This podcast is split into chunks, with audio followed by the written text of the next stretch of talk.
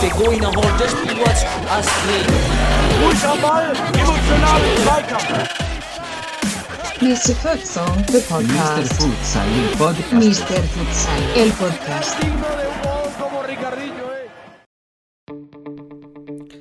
Und herzlich willkommen, liebe Freunde des gepflegten Futsalhallensports. Hier ist wieder euer wöchentlicher Futsal-Podcast aus dem Podcast-Schrank von euren Mr. Fu Misters of Futsal. Euer Futsal-Economist Daniel Weimar hier und auf der anderen Seite, gewohnt, die Stimme der Vernunft und der Kritik. Sebastian Rauch. Hi. Ja, einen wunderschönen guten Abend, lieber Daniel, und einen wunderschönen, äh, weiß nicht, guten Morgen, guten Tag, guten Abend oder gute Nacht an alle War Hörer und Show. Hörerinnen. Ja, was auch immer, wer auch immer äh, da draußen zuhört. Also vorab auch mal hier, mal locker weg, ein riesiges Dankeschön für diesen Futsal-Enthusiasmus und dass man hier regelmäßig reinhört. Denn Daniel, äh, wir haben uns ja diese Woche unsere Spotify-Daten angeschaut und jetzt hinsetzen, bevor man hinten rüberfällt. Es wurde uns angezeigt. Als Ja, Jahreszusammenfassung. Das gibt es immer, wer, Ja. wer keinen eigenen Kanal hat, bei Spotify bekommt man als Podcaster dann so eine Jahresstatistik-Zusammenfassung. Genau, und wir sind Mhm. tatsächlich, sagen wir es mal aus Nischensicht betrachtet oder sagen wir es aus, ich, ich interpretiere es mal qualitativ hochwertig, aber laut Spotify gehören wir zu den Top 15 Podcasts weltweit in Sachen Teilen. wir werden geteilt. Also ist doch geil. Also Community, Communitas, es funktioniert. Äh, Oder erzähl mal ein bisschen was zu den Daten. Du bist ja unser Datenfuchs. Ähm, warum sind wir Top 15 der Welt?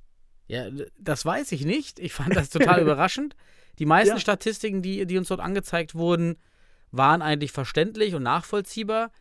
Aber die Statistik macht ja wirklich keinen Sinn. Also mit, mit den 170, 180 Hörer haben wir gerade oder Abonnenten. Und äh, wenn da jeder einmal teilt, 180 teilen, das ist, hört sich jetzt für mich nicht viel an. Und wer, also das teilt man ja selten.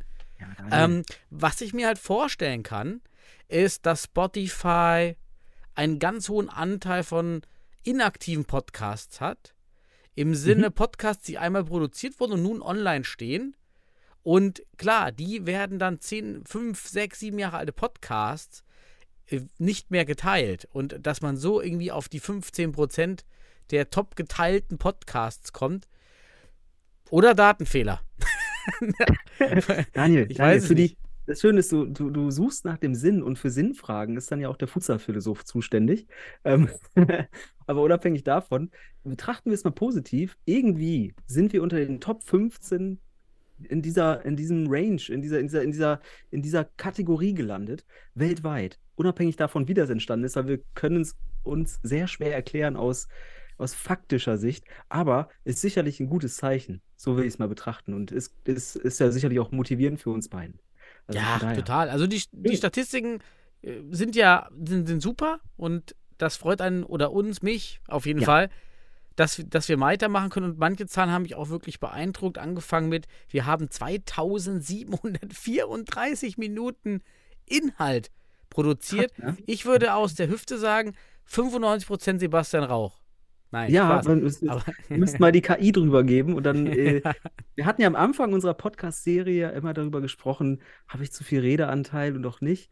Aber so ist es eben. Als Geisteswissenschaftler habe ich ja längere Sätze immer wieder im Kopf. Ähm, und du gehst ja strikt äh, Mhm. in die Fakten. Ähm, ich leite die Fakten irgendwie anders her. ähm, aber äh, mittlerweile, ich habe da ja mal drauf geachtet, ich habe dann mal den Quantifizierungsbeauftragten äh, gemacht. So viel mehr habe ich nicht. Teilweise hast du sogar tolle Monologe. So kann man es Ja, mal sagen. ich, ich, ich brogge mal was, damit, damit ich mal eine KI drüber laufen lasse. Da hast du recht. Das Genau, mach das gehen. Da gibt es ein paar Packages, das kann man eigentlich machen mit Stimmen, mit Voice Recognition. Das müsste eigentlich, eigentlich super schnell gemacht sein. Ich muss Ja. mal gucken. Kann ich eigentlich broggen. Hoffentlich Ähm, kann die KI uns dann auseinanderhalten. Vielleicht. Ja, das, kann, das ist gerade der Punkt, dass sie das kann. Ja, hoffen wir es. Ja. Weil Vielleicht haben wir manchmal so eine Tonlage. Ja, da muss ich mir was rein, So. äh, reinbauen. Naja, jedenfalls sind wir mit diesen Ja. 2000 Minuten auch irgendwie ein und in, das sind mehr als 91 Prozent der anderen Podcasterinnen in der Kategorie Sport. Ja, das muss man, also mich überrascht, aber klar. ohne Scheiß. Und wir sind Ehrenamtler und wir gehören zu den Top 9% weltweit an, an Volumen, also was wir hier liefern, jede Woche. Und Daniel, das kommt auch daher, weil, weil wir die Zeit auch manchmal überziehen. Diese geplanten 60 Minuten, Mhm. die scha- also wenn wir mal so auf anderthalb kommen, dann geht das natürlich in diese Top-Statistik, Daniel. Deswegen, damit komme ich jetzt immer, indem ich sage, stopp mal. Lass noch 10 Minuten drauflegen, dann sind wir bald unter den Top 5 an Content äh, laut Spotify. Ja, auch interessant. Dann hatten wir noch die, die beste Folge. Die kann ich nämlich nachvollziehen, weil die beste Folge war mit Abstand die Folge mit Jasmin Jabis zur Frauennationalmannschaft. Mhm. Folge 145. Und hier wurde aber angezeigt 143, die als zweitbestes lief, durch Schwäche zur Stärke. Und ich Ja. weiß nicht warum. Ausgerechnet diese Folge. Hier steht Daniel. 422 Prozent häufiger gestreamt als alle Ja. deine anderen Folgen. Liegt das am Titel, dass Leute Genau. irgendwas suchen und dann, dann auf diesen Futsal-Podcast klicken oder so? Das ist die durch Schwäche, durch, äh, durch Schwäche zu Stärke ist ja auch eine, eine sinnstiftende Aussage, verstehst du? Und diese Suche nach dem Sinn, wir leben in einer sehr reflexiven Gesellschaft, muss man jetzt philosophisch betrachten. Äh, wir sind, wir überlegen ja über irgendwelche Binden und sonst was, uns was.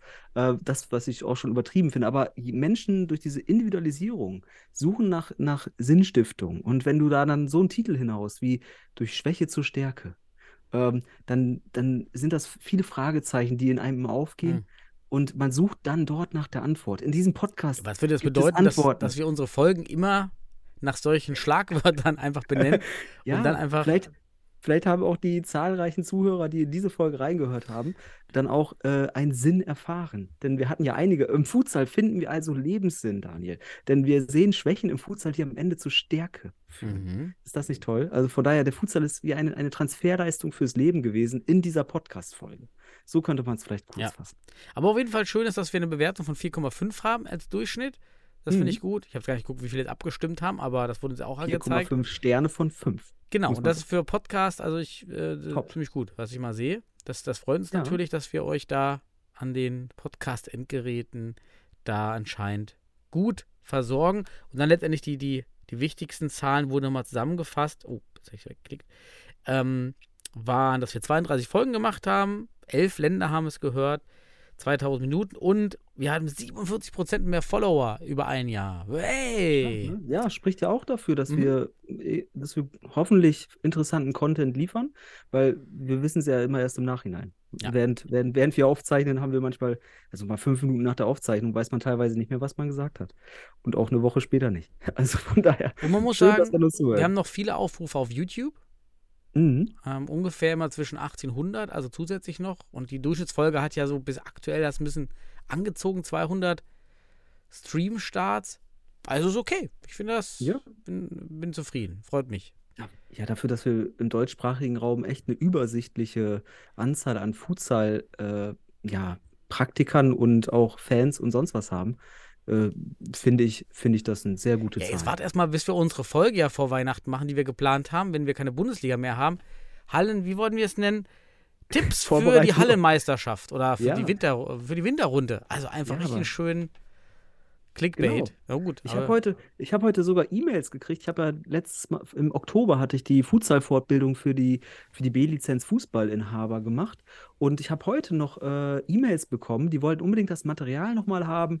Ich habe da auch so ein paar Tipps gegeben für Fußballer beim Hallenfußball tatsächlich äh, oder Futsal-Tipps. Und dann hat mich auch noch jemand angeschrieben, denn er wollte genau diese Tipps haben. Also ich, ich werde ihn auch nochmal schreiben, Mhm. hier, hör in diese Podcast-Folge rein vor Weihnachten.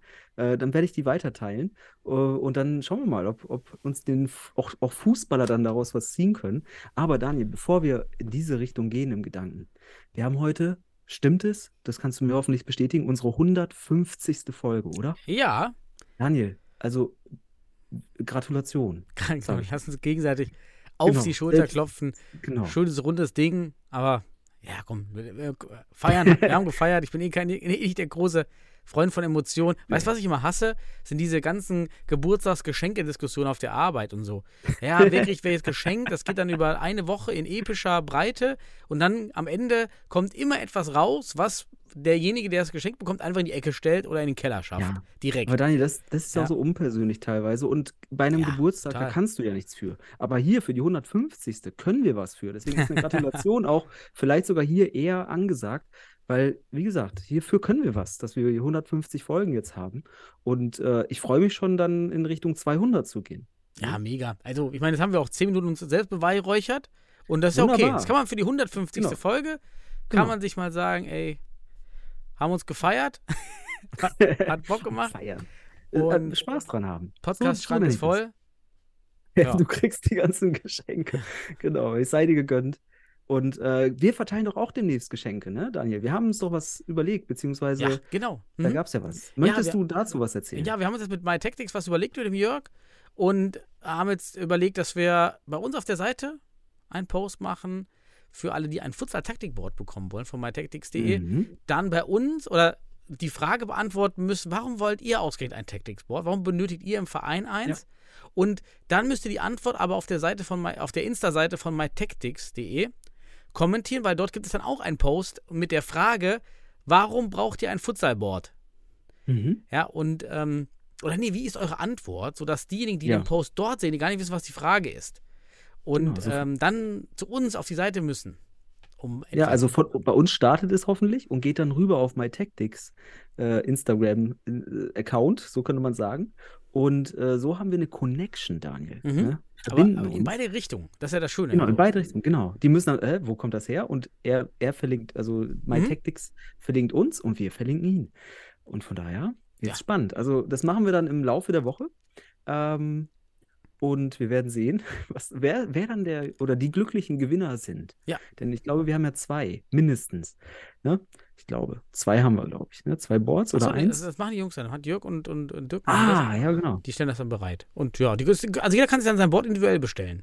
Oder Ah, genau. natürlich das Mr. Futsal Board bestellen. Das meine ich doch, Daniel. Wir haben doch auch noch Mr. Ja, wir Full- müssen unser Merch machen. Wir machen einfach Merch. können wir dann, wir unterschreiben drauf. Wir sind ja dann so. richtig, wir sind jetzt am Feiern gerade. Nee, nee, es soll, es soll schon danke für die Board werden. 150. Weil das ist ja gerade die USP von den Jungs. Weil die Taktikboards sonst kannst du ja nie individuell gestalten. Also ich meine, Mhm. das hat mir Jörg da gesagt, das ist, äh, ich bin ja nicht so in diesem Business drin. Also ich kenne auch die Konkurrenten, aber da scheint wirklich Ja. eine USP da zu sein, wo, wo was kein anderer anbietet. Aber Es, es, ist, es ist ein, ein, es gibt noch Möglichkeiten, wenn man selbst ein bisschen kreativ ist und es gibt Möglichkeiten, aber die will ich gar nicht verraten, denn wir wollen ja die Konkurrenz jetzt nicht hier äh, weihrauchen. Äh, wir wollen äh, Jörg und mytactics.de natürlich fördern, weil die machen gute Arbeit und äh, spezialisieren sich darauf. Das ist eben der Punkt. Die Mhm. spezialisieren und das ist selten. Oder Und ein im Futsalprodukt aus. Deutschland. Also ich meine, es gibt, es gab mal die Claws. Ja. Marlon Walter, schöne Grüße. Ich habe nichts mehr gehört von den Claws. Ja, Ich weiß nicht, ob die noch irgendwie in Produktion sind. Bitte Ey, melde dich, sollten- Marlon. Die Wir vielleicht noch, Kontakt zum, zum Stuttgarter FC und dann kann Ant Akzentjewitsch die vielleicht einmal tragen. Dann haben wir die größtmögliche Werbung in Deutschland, glaube ich. ja, Wenn, haben, äh, wenn AK47 die trägt. wir warten nur noch von 28 Black auf, uns, auf, auf unsere, unsere Paletten Energy Drink. Ja. Ja, das, ist, das ist Karma. Am Wochenende gab es eine gelb-rote Karte für Molavia. Das ist Karma. Solange der uns die nicht schickt, genau. beauftragen wir die Schiedsrichter für Ja. komische gelbe Karten. Nein, So, jetzt haben wir genug. Werbung gemacht und uns selbst beweihräuchert. Kommen wir zu den News. Kommen wir Und zu den News. Es gab okay. geile Sachen. Aber Und das, das eine war doch schon eine News von uns. Ja, also okay, das stimmt. Zahlen, ne? Ja, also okay, bitte. dann kommen wir weiter zu den News aus dem internationalen Futsal und sogar Eishockey. Wir haben Eishockey-News, die natürlich mega Hoffnung machen für den Futsal, denn man hat in der Kölner Arena die Kölner Haie spielen lassen, also ein Outdoor-Eishockeyfeld aufgebaut im Stadion und es waren 40.000 Zuschauer da, die sich das Eishockeyspiel angeschaut haben. Es ist geplant, das Ganze zweimal zu wiederholen. Es gab in Brasilien ein ähnliches Event mit Futsal im Maracanã mit 80.000 Zuschauern. Super Sachen. Ja, einfach so ein kleines Feld da aufbauen. Medienwirksam ohne Ende für beide Seiten. Äh, das Stadion ist gefüllt ohne Bundesliga. Wahnsinn. Wenn doch nur Fortuna zum Mhm. Beispiel mal oder der HSV und, und, und Jan und St. Pauli und wie sie alle heißen, mal so eine Aktion starten würden, wäre richtig stark. Ja, das wäre richtig, richtig stark. Ich, ich frage mich nur, ob man 40.000 Leute in die Halle kriegen könnte. Äh, in das Stadion, genau. Outdoor. Ähm, aber ähm, ist eine coole Geschichte und der Eishockey ist halt schon ein bisschen etablierter, ne, in Deutschland. Und ähm, ich sag mal, die, die amerikanischen Sportarten, Eishockey, beziehungsweise oder amerikanisierte Sportarten, Basketball, äh, ich glaube, American Football ist ja auch schon, ja, war schon mal eine Zeit lang sehr etabliert, muss man sagen, wenn man es jetzt mal vergleicht mit dem Futsal, wenn du dich noch erinnerst. Ne, da gab es ja richtige, also ich weiß in Frankfurt und so weiter. Ich, ich war schon mal äh, hier, in, hier in Osnabrück, war ich schon mal bei einer Zweit, bei einem Zweitligaspiel im American Football bei den Osnabrück Tigers. Fand ich auch ganz interessant. So, wie kam ich jetzt darauf? Vom Eishockey. Okay. Schön, Daniel. Ja, Schöne also ist ja schon, zeigt ja nur, dass man die Sachen eben verbinden kann. Genau. Das fand ich äh, das Schöne daran. Dann hat die Bild hat berichtet über das HSV-Spiel, auch schön medienwirksam. Der DFB weiterhin ohne Post zum Rekord, Bundesliga-Rekordspiel. Ja, schade. Ja, bisher, bisher ist Flasche leer. Ne? Das. leer. Dann gab es, dann haben, dann haben wir auf unserer Seite jetzt die neue Rubrik Zuschauerrekorde eingefügt, hatten dann auch gestern den Post auf Instagram und direkt Mhm. zwei Hinweise, dass wir noch zwei Spiele hinzufügen mussten. Wir sind also jetzt bei elf Spielen über 1000 Zuschauer, äh, bei zehn Spielen über 1000 Zuschauern Mhm. und, nee, elf. Ja. Ja. ja, also ja. ungefähr so. Aber wir können, wir können ja in Zukunft die Top 10 und dann, also über 1000 irgendwann, das sollte ja eine Regel werden. Aber die Mhm. Top 10 dann, ne? Das, ich glaube, das ist ein guter Anspruch, dass wir sagen, wir machen jetzt nur die Top 10 in Zukunft. Und die auf der Seite, also wir hauen da regelmäßig die Top 10 raus, vielleicht jährlich, wenn es mal neu, neuen Zugang gibt oder wenn es einen neuen Zugang gibt in den, in den Zahlen in den Top 10. Und sonst äh, haben wir auf der Webseite mrfutsal.de immer die, das komplette Ranking der Mhm. über 1000 Tausender. Ja, elf Stück. Genau. Da nochmal nachgeschaut. Elf Wunderbar. Spiele. Dann habe ich. Ah, ein schönes Projekt von Hannover 96 Futsal. Dort hat man den ersten Silvester Cup ins Leben gerufen. Silvester Futsal Cup. Zusammen mit dem Mhm. NFV, dem Niedersächsischen Fußballverband, und TuS Winhorst. Hier hat man also Mhm. anscheinend einen lokalen Fußballverein gefunden, der sich dem Futs, der dem Futsal etwas Positives abgewinnen kann und die Synergien sieht und veranstaltet nun den Silvester Cup. Und da werde ich mal auf, da bin ich mal auf ein Feedback gespannt. Hm, ist, da, ist da Hannover 96 dabei? Ja, Ja. ja, genau. Also die Ja, sind Teil ein- der, des Orga-Teams. Aber du musst überlegen, ne? Du musst auch verstehen, das ist ja auch ein großer Name, der da mitspielt. Und dann kommen äh, die kleineren oder sagen wir mal einfach nicht professionellen Clubs sicherlich eher mal dahin. Nur weil Hannover 96 da als Name auftaucht. Ne?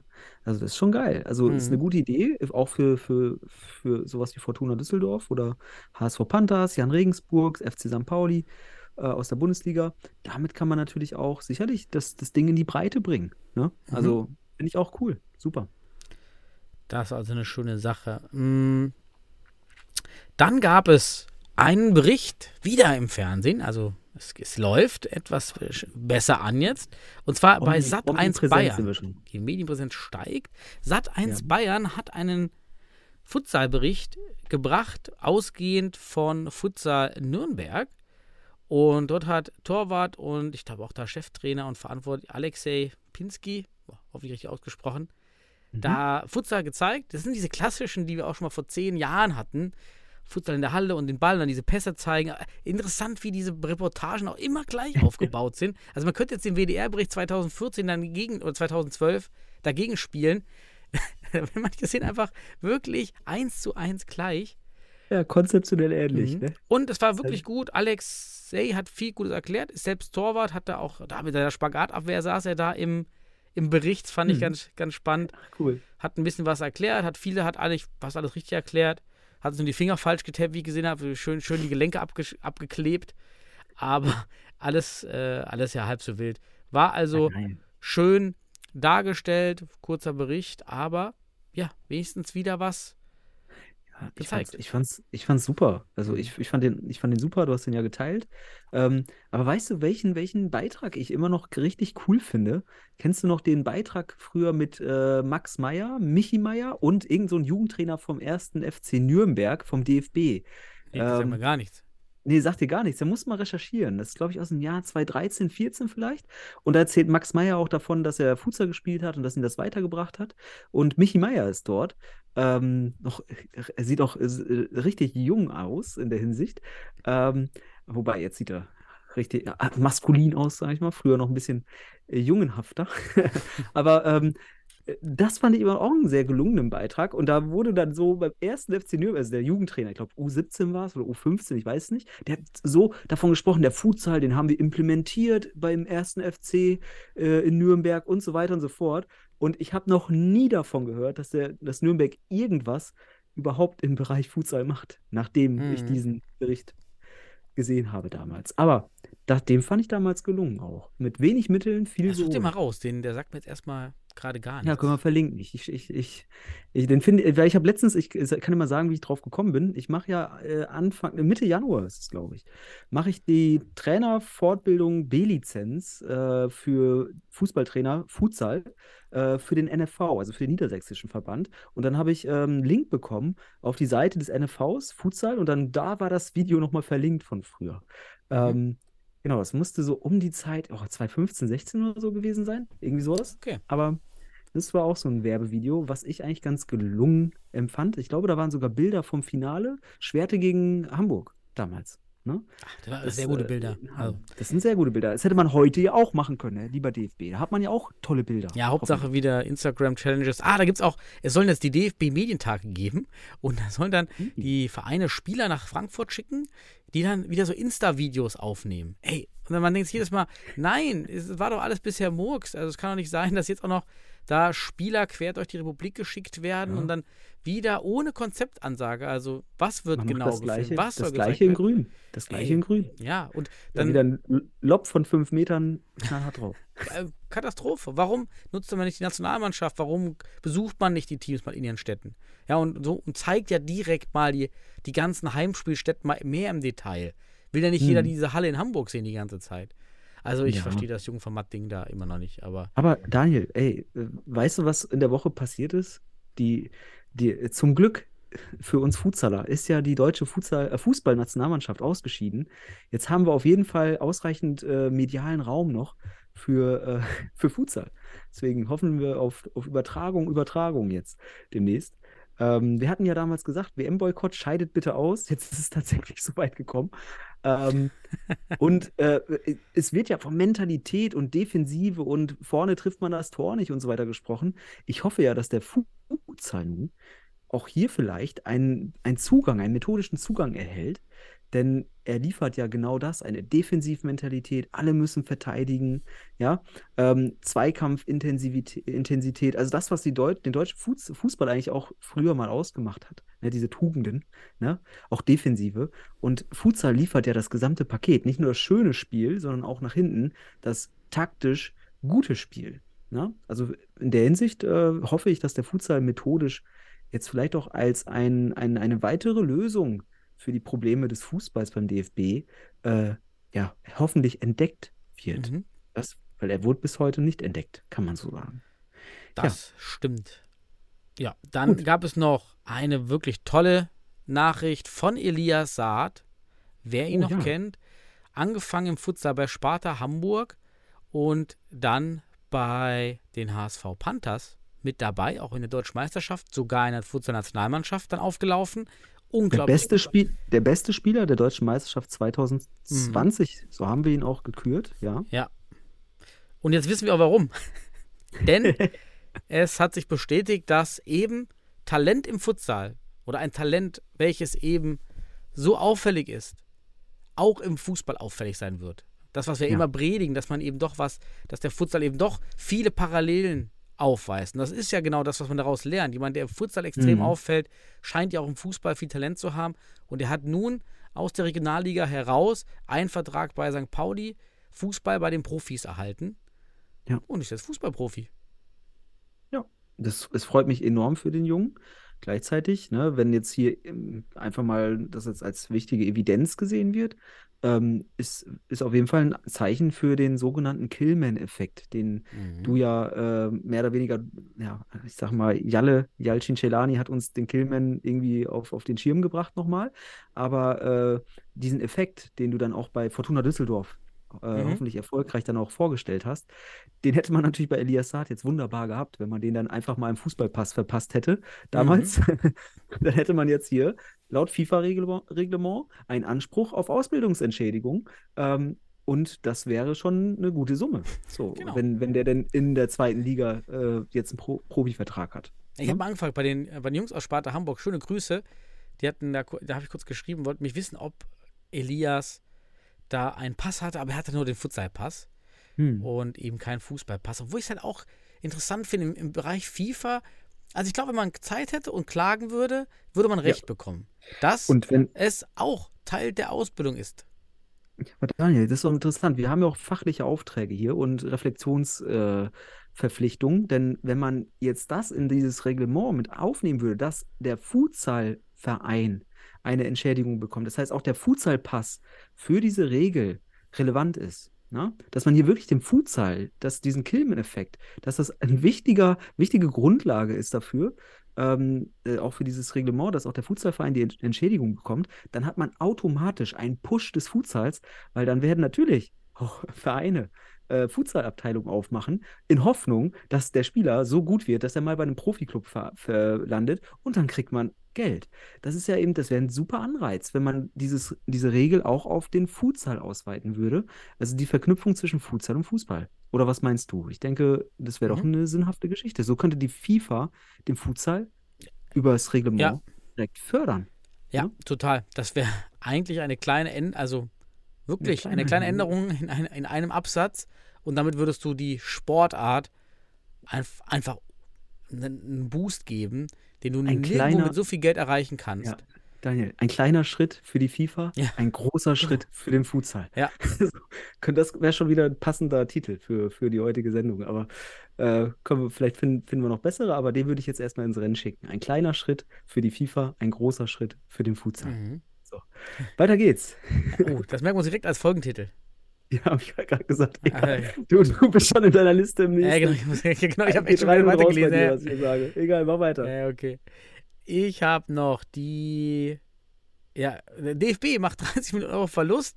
Ist ein bisschen bitter, weil wir gerade darüber geredet haben, dass, ja, dass da der DFB und die Spiele und mehr fördern. Jetzt macht der DFB, muss, zahl, muss zahlreiche Nachzahlungen leisten. Hm. Ist nicht so schön. Ja, kann also sein, dass da, dass da etwas zu Budgetkürzungen kommt. Ja, Und Rewe ist auch nicht mehr dabei. Das heißt, Ja, gut, die äh, werden ja eh nicht, aber ja, genau, ja, ja. kommt- Also da genau, kommt ist schon noch auch- was auf den DFB zu. Ja. ist bestimmt auch äh, eine gute Summe als Mhm. Sponsor dabei, ne? Also wenn Rewe abspringt, ist einer der größten, äh, also gehört ja auch zu der größten äh, Einzelhandelskette Deutschlands. Supermärkte. Die Branche ist, Einzelhandel ist der größte, ist die größte Branche in, in, in Deutschland. Mhm. Ne? Da ist Geld. Naja, interessant, ne? Mhm. dass, dass der DFB Minus macht. Ich hoffe mal keine negativen Auswirkungen für den Futsal. Dafür ist er hoffentlich zu klein, dass er da relevant wird und äh, er sicherlich keine Schuld hat für diese 30 Millionen Miese. Ähm, ich hoffe, dass wirklich die EM 2024 äh, nicht, das Hauptschla nicht das Hauptargument für den Futsal war.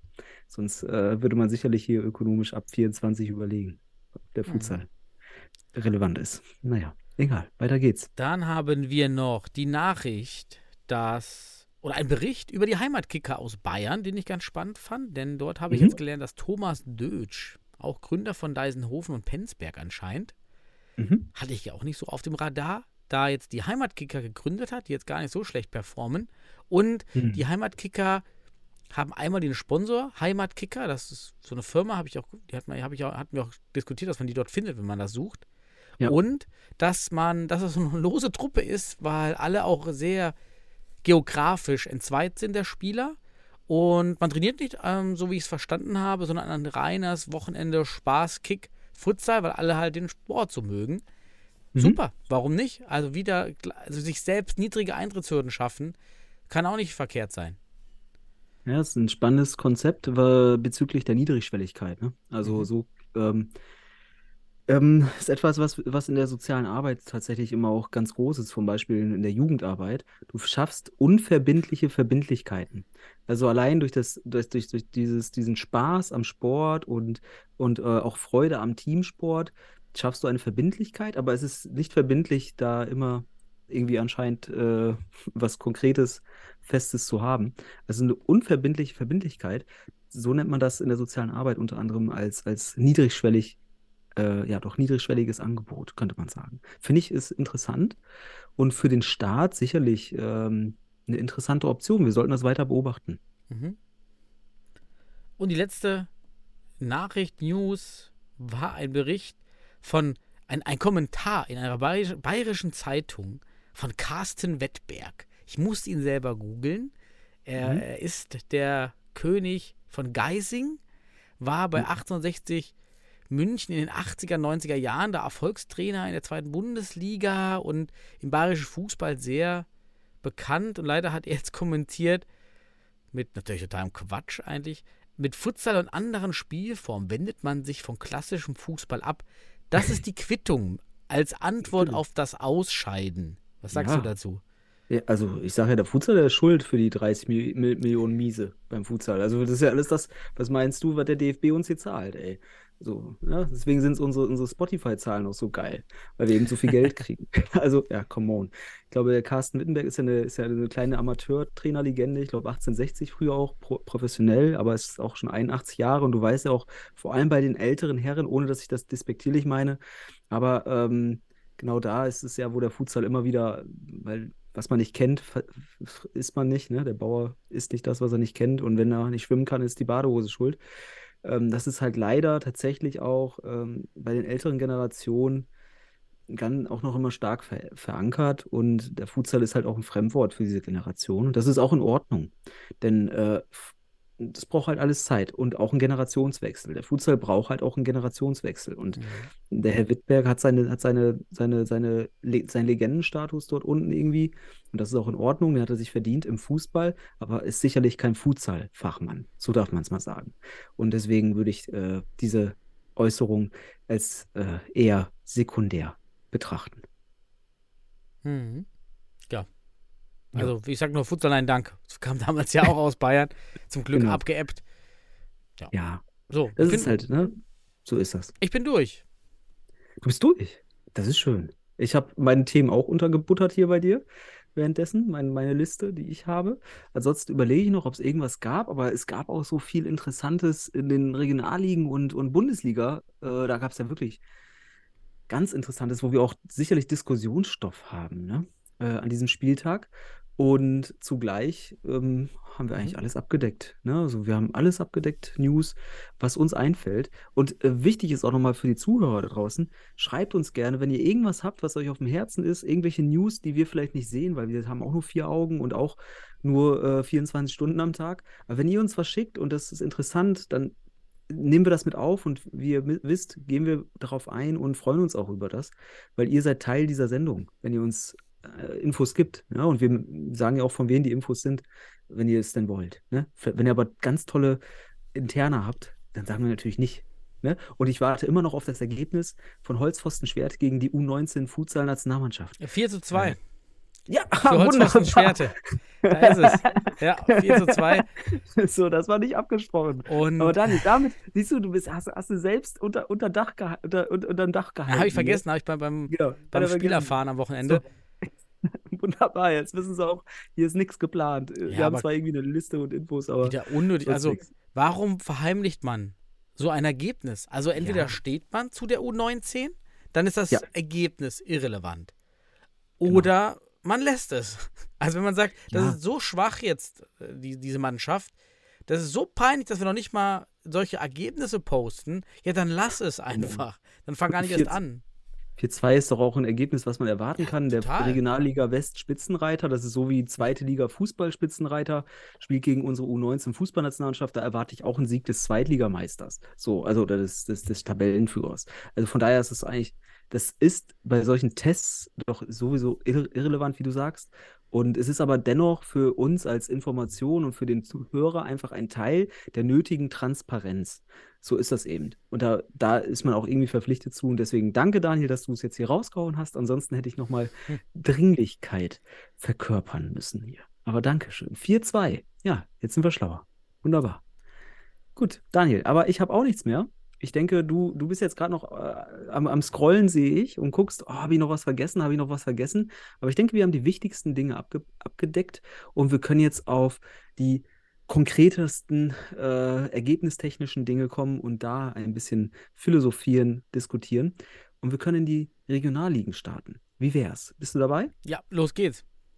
Dann würde ich sagen, wir starten im Norden heute mal, weil letztes Mal sind wir im Süden gestartet. Und im Norden gab es einen wunderbaren Spieltag und zwar Deportivo Inter gegen den FC Maihahn. Äh, erwartungsgemäß äh, Deportivo Inter ähm, verliert, aber ist ein direktes Tabellenduell gewesen, Fünfter gegen Vierter. Ähm, aber 2 zu 5 gewinnt der FC Maihahn. Hat jetzt Mhm. auch damit 10 Punkte Vorsprung auf dem fünften. Also da ist so ein bisschen Zweiklassengesellschaft in der Nordliga. Ja, und dann interessanterweise Sparta Futsal, das Topspiel. Das Topspiel. Sparta Futsal Hamburger, äh, Hamburg SC gegen den PTSK Kiel. Und zwar endet dieses Topspiel 4 zu 4. Und damit ist es immer noch total spannend da oben, denn der PTSK hat nach acht Spielen 19 Punkte und Sparta nach neun Spiele, Spielen 23 Punkte. Das heißt, mit einem Sieg ist man, also Kiel mit einem weiteren Sieg im, im, weiter, im, im Spiel, das man noch hat, im Vergleich zu Sparta, ist man auf einen Punkt dran und hat sich also durch das Unentschieden jetzt hier, ja, festgebissen, sagen wir es mal so, an Sparta. Und äh, interessant auch, dass das Spiel zur Halbzeit 2-1 und dann gleich Kiel aus und dann äh, geht Sparta sogar 4 zu 2 in Führung. Und wiederum macht Kiel in den letzten Minuten, also beim letzten Mal war es ja auch ein, ein Duell der letzten Minuten, so kann man sagen, aber in der letzten Minute macht man den Ausgleich durch Alexander Schlimm. Alexander Schlimm ist schlimm für Sparta Futsal gewesen. In der letzten Minute. Ich frage mich jetzt auch nochmal an die Kieler, weil ich habe jetzt dann nicht weiter recherchiert. Äh, und ich weiß, dass die Jungs uns ja auch gerne mal ergänzen äh, und uns helfen. War das ein Flying Goalie-Tor? Weil dann, oder waren beide Tore, weil auch in der 37. Minute äh, Alexander Schlimm zugeschlagen hat, waren es beide Flying Goalie-Tore? Das würde mich interessieren. Aber in dem Topspiel der Regionalliga no Nord 4 zu 4 zwischen Sparta und Kiel. Gut, dann äh, soll ich einfach weitermachen mit der Liga und du machst gleich die nächste? Oder Ja, ich meine, da, da war jetzt gar nicht viel. Also ich fand jetzt nur noch, die Futsalfragen gewinnen 6 zu 3, sind oben auch Ja. noch mit dran. Hannover, BFC Futsal Löwen Sonderwertung. Ich meine, da stand Gast nicht angetreten. Dann kommt vielleicht auch Hannover jetzt mit sechs Punkten wieder unten aus dem Keller raus. Ansonsten Mhm. spannende Liga. Ne? Also da hat Maihahn, Oldenburg, Kiel und Sparta, alle haben die Möglichkeit, hier Meister zu werden. Wunderbar. Mhm. Und auch im Abstieg ist nichts entschieden. Alle anderen können alle absteigen. Also sind alle in Reichweite. Tolle Liga, muss ich eigentlich Es sagen. ist, es ist eine Zweiklassengesellschaft. Ab, ab Platz Das 4 ja. ist noch alles irgendwie möglich äh, Richtung Relegation oder Meisterschaft. Und ab Platz 5 ist alles möglich Richtung Abstieg. Von daher spannende Liga und äh, sollten wir auch in der Hinsicht weiter verfolgen. Und auch jeder, der interessiert ist im deutschen Futsal, sollte da hinschielen. Gut, Daniel, dann würde ich sagen, Mhm. im Uhrzeigersinn Nordosten. Erzähl uns was zum Nordosten. Das wäre doch jetzt mal interessant. ja, viel war da gar nicht.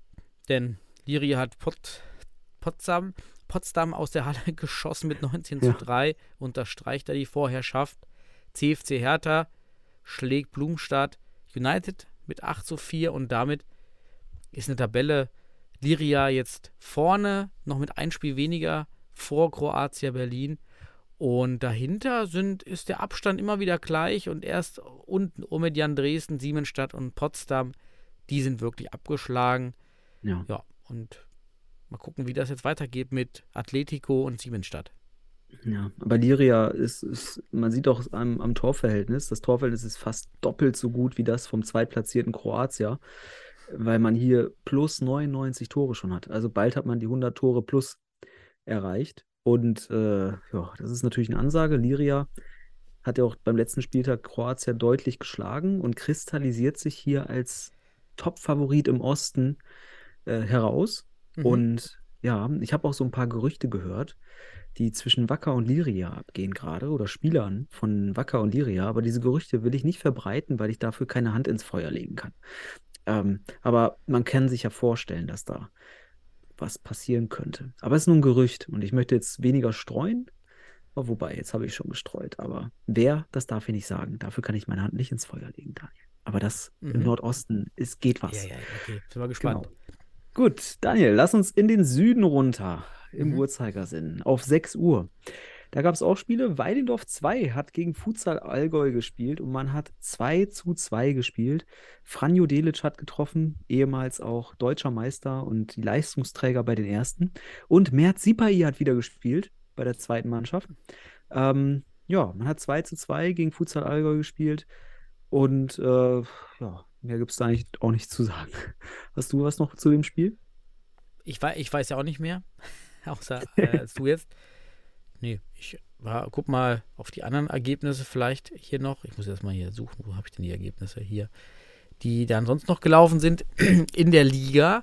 Wir hatten noch Karlsruher Futsal Club, gewinnt 6 zu 5. Scheint ein spannendes Spiel gewesen sein gegen Ingolstadt. Schöne Futsalspiele. Dann Paas, etwas eng. 3-1 gegen Neuenheim. Ähm, Mhm. Da war der Tabellenerste gegen den Tabellenletzten. Huh, Ja, da fand ich wirklich so. spannend knapp. Man springt so hoch, wie man muss. Ja, vielleicht oder auch vielleicht fehlen eben doch der zentrale Spieler oder Neuenheim. Nee, die Neuenheim war ja auch mit absoluter Minimalbesetzung, da sehe ich hier gerade. Ja. 1, 2, 3, 4. Ey, vielleicht hat man sich einfach gedacht, okay, jetzt haben wir hier 2-0. Die waren nur zu dann, sechs äh, da. Ja, vielleicht hat man sich das, hat man auch einfach ge gesagt, vielleicht, vielleicht hat man auch einfach in dem Spiel sich gesagt, äh, passt. So, Okay. man muss den nicht abschlachten. Hoffen wir mal. Ansonsten erklärt uns Ja. Und, Aber egal, drei Punkte. Darum und geht's. Neuried macht einen großen Sprung in dem Kampf um den Klassenerhalt gegen den direkten Konkurrenten Darmstadt 98 mit einem Sieg. Ja. 9 zu 4. Dann rutscht leider Darmstadt auch noch tiefer da hinten rein. Mhm. Und ja, vorne dreht Paas. Für mich das erste eigentlich jetzt schon feste Team für die Ja, Relegation. Also ja. ich sehe da nicht, dass da Beton Boys noch 10 Punkte irgendwie aufhört und Paas 10 Punkte Ja. verliert. Also Das, das muss ein kompletter Zusammenbruch werden bei Paas. Ähm, und ja, die Wahrscheinlichkeit wird immer geringer, dass Paas nicht in die Relegation geht. Man darf also, wenn man jetzt äh, mit, mit Konzentration weiterarbeitet, selbstbewusst Richtung Meisterschaft denken. Ähm, während Darmstadt hier tatsächlich in dem direkten Duell sich jetzt so ein bisschen verankert hat auf dem Relegationsplatz. Wenn's, ist das ein Relegationsplatz? Laut Fußball.de sieht das gelb aus. Das ist ein Relegationsplatz. Ähm, aber Neuenheim ist immer noch ein bisschen weit weg, damit man den direkten Abstieg auch verhindern kann. Das heißt, Darmstadt, toi, toi, toi, ja, an David und seinen, seinen Kollegen dort. mhm. Ähm, gebt Gas. Ähm, ja, spannend auf jeden Fall die Runde auch dort. Allgäu und, und Neuried und Weidendorf 2 und auch der Karlsruhe SC sind auch mitten im, ich sag mal, im Relegationsabstiegskampf, muss man sagen. Ich hoffe, dass Mert Sipai da im Abstiegskampf in der Regionalliga äh, Impulse setzen kann für die Weidendorfer, ähm, weil er ja tatsächlich jetzt aktuell wohl auch eher diesem Team angehört, wenn man es denn genauer betrachtet. Ne? So muss man es einfach sagen. Ist nur eine rein, reine faktische Betrachtung. Gut, Daniel, lass uns weitergehen in den Südwesten. Und im Südwesten War nichts. nichts. Neues. Im Westen nicht. ja, gut, weiterspringen. Ja, Westen. Weiterspringen. In den Westen. Und da war was los. Mhm. Da hat dein ehemaliger Club, Primero Club, der Futsal Mülheim, da wo dein Herz sitzt, im Futsal äh, gegen Cheruska Detmold zu Hause mit 1 zu 6 den kürzeren gezogen. Ja, Ja, Detmold ist auch da, versucht sich in der oberen Tabellenhälfte zu verankern und ja, Primero Club de Futsal Mülheim sitzt, steht auf stabil auf Platz 5, so könnte man sagen. Gut, und die Futsal Panthers Köln, ja, erwartungsgemäß hoch, aber so hoch, 23 zu 1 im Derby, im Kölner Derby Mhm. gegen Fenerbahce Köln. Äh, während Fenerbahce noch in der Vorwoche beim UFC Münster gewonnen hat, hat man hier jetzt im Kölner Stadtderby eine ordentliche Klatsche erlebt. Und die Kölner haben sich jetzt kurzfristig auf den Platz 1 geschoben, weil Holzpfosten Schwerte noch ein Spiel weniger hat. Mit 22 Punkten die Kölner und Schwerte mit einem Spiel weniger 21 Punkte. das ist echt, echt verrückt damit. Fenerbahce Köln. Von der einen Woche so und dann wieder völlig zer zerschossen, aber auf die, die Aufstellung zeigt jetzt keinen war jetzt kein Minikader, mit dem Fenerbahce da angereist ist. Ja, manchmal, manchmal hat man solche Ja. Tage. Und Köln ist ja, vielleicht kommt, muss Köln auch erst wieder in Form kommen. Und die können es ja, also die Jungs aus Köln. Mhm. Ja, und haben auch gute Kicker, ne? Und äh, von daher keine große Überraschung, aber schon sehr deutlich. Mhm. Ähm, aber wenn eine Mannschaft so hoch gewinnt in der Liga, dann denke ich, ist es eine Mannschaft, die konstant das Ding runterledert. Und das ist dann Köln, ne? Die können das. Ja. Also gegen schwächere Gegner. Gut, äh, und dann hatten wir noch ein Spiel, was dann besonders interessant war, weil da ging es Ja. ein bisschen auch um den Kampf um Platz 3. Und der FC Gütersloh hat gegen den Wuppertaler SV gespielt und hat dieses Ding knapp für sich entschieden mit 3 zu 2. Und äh, das Spannende war, da gab es die Tore auch. Ne? Die Gütersloher machen ja auch gute Medienarbeit, zeichnen, äh, geben auch immer Ausschnitte. Hast du da auch was von gesehen? Hast du die Tore gesehen? Ja, ich habe tatsächlich die, die Ja. Highlights auch gesehen und das waren schöne herausgespielte Tore teilweise, aber auch im Bereich jetzt Keeper, ich kenne ja David, Ja. hat auch nicht seinen Sahnetag gehabt, muss man sagen. Ja. Ähm, war ein bisschen überraschend. Generell verstehe ich das beim, beim WSV nicht, was passiert ist. So einen guten Start gehabt in die Saison. Ja, Ja. und jetzt verliert man immer weiter Fehler. Das muss man sich mal vorstellen. Jetzt hint ist Platz 6. Also es ist wirklich durchgereicht Mhm. worden und dafür Gütersloh jetzt Verfolger Nummer 1 von Schwert und Köln. Wobei der Ja. Abstand sechs Punkte. Also auch hier können wir schon fast eigentlich festlegen, dass Holzpfosten oder Panthers in die Relegation gehen wird am Ende. Ja, da müsste auch erdbebenmäßig was geschehen, wenn da noch was passiert, dass keiner der beiden hochgeht in die Relegation. Aber äh, woran hat es gelegen, Wuppertal? Woran hat es gelegen? Das fragt man sich dann immer, ne? Woran hat es gelegen? Aber das ist es eben. Bei Wuppertal ist der Wurm drin, irgendwie. Und äh, Gütersloh hat sich gefangen, nachdem man so am Anfang ein bisschen gestolpert ist ähm, und hoch ambitioniert ist, hat man jetzt aber, ich denke auch, wenn man Richtung Platz 3 schielt und das auch hält, eine hervorragende Saison bisher, muss man sagen. Für, für einen Aufsteiger in der Regionalliga Platz 3 top, weil solche Mannschaften wie Köln und auch Holzpfosten Schwerte sicherlich Konstanz und auch Entwicklung mitmachen, vor allem Schwerte hier aktuell. Und ähm, deswegen gehe ich auch davon aus, dass diese zwei, die werden das Rennen miteinander austragen um die Relegation. Genau, Daniel. Und das war die Regionalliga der Herren. Und da wir gerade im Westen sind, können wir jetzt auch hier zu den Damen rüberschauen, denn da gab es auch ein Spiel. Ja? Möchtest du uns davon berichten? In der Damenliga West. Ja, ganz, ganz lockeres 12 zu 2 gab's für die Futsal Panthers Köln gegen Freisenbruch. Freisenbruch bezahlt weiter viel, viel Lehrgeld. Die Damen dort, aber wie wir die Damenteams kennen, sind die recht stabil in den Ligen. Mhm. Mainz hat noch Ja. nie ein Damenteam zurückgezogen, trotz sehr hoher Ergebnisse. Das ist immer wirklich faszinierend und das finde ich ganz stark. Und vorne scheint das jetzt ein Kampf zu werden zwischen den Futsal Panthers Köln und Rot-Weiß Oberhausen Mhm. und der ehemalige Primus UFC Münster. Okay, gut, Ja. weniger, aber es sind ja auch nicht viele Ja. Spiele gespielt, ne? Genau. Ist aber, noch ein bisschen besser. naja, es ist ja trotzdem schon ein. Schauen Ja, mal. ist ungewohnt auf jeden Fall, sich Ja. auf Platz 2 zu befinden für Münster. Also nicht, nicht von oben nach unten zu schauen. Ist, ist habituell sicherlich ein Problem Mhm. aktuell. Aber ähm, ja, st- stabil in der Hinsicht die Futsal Panthers.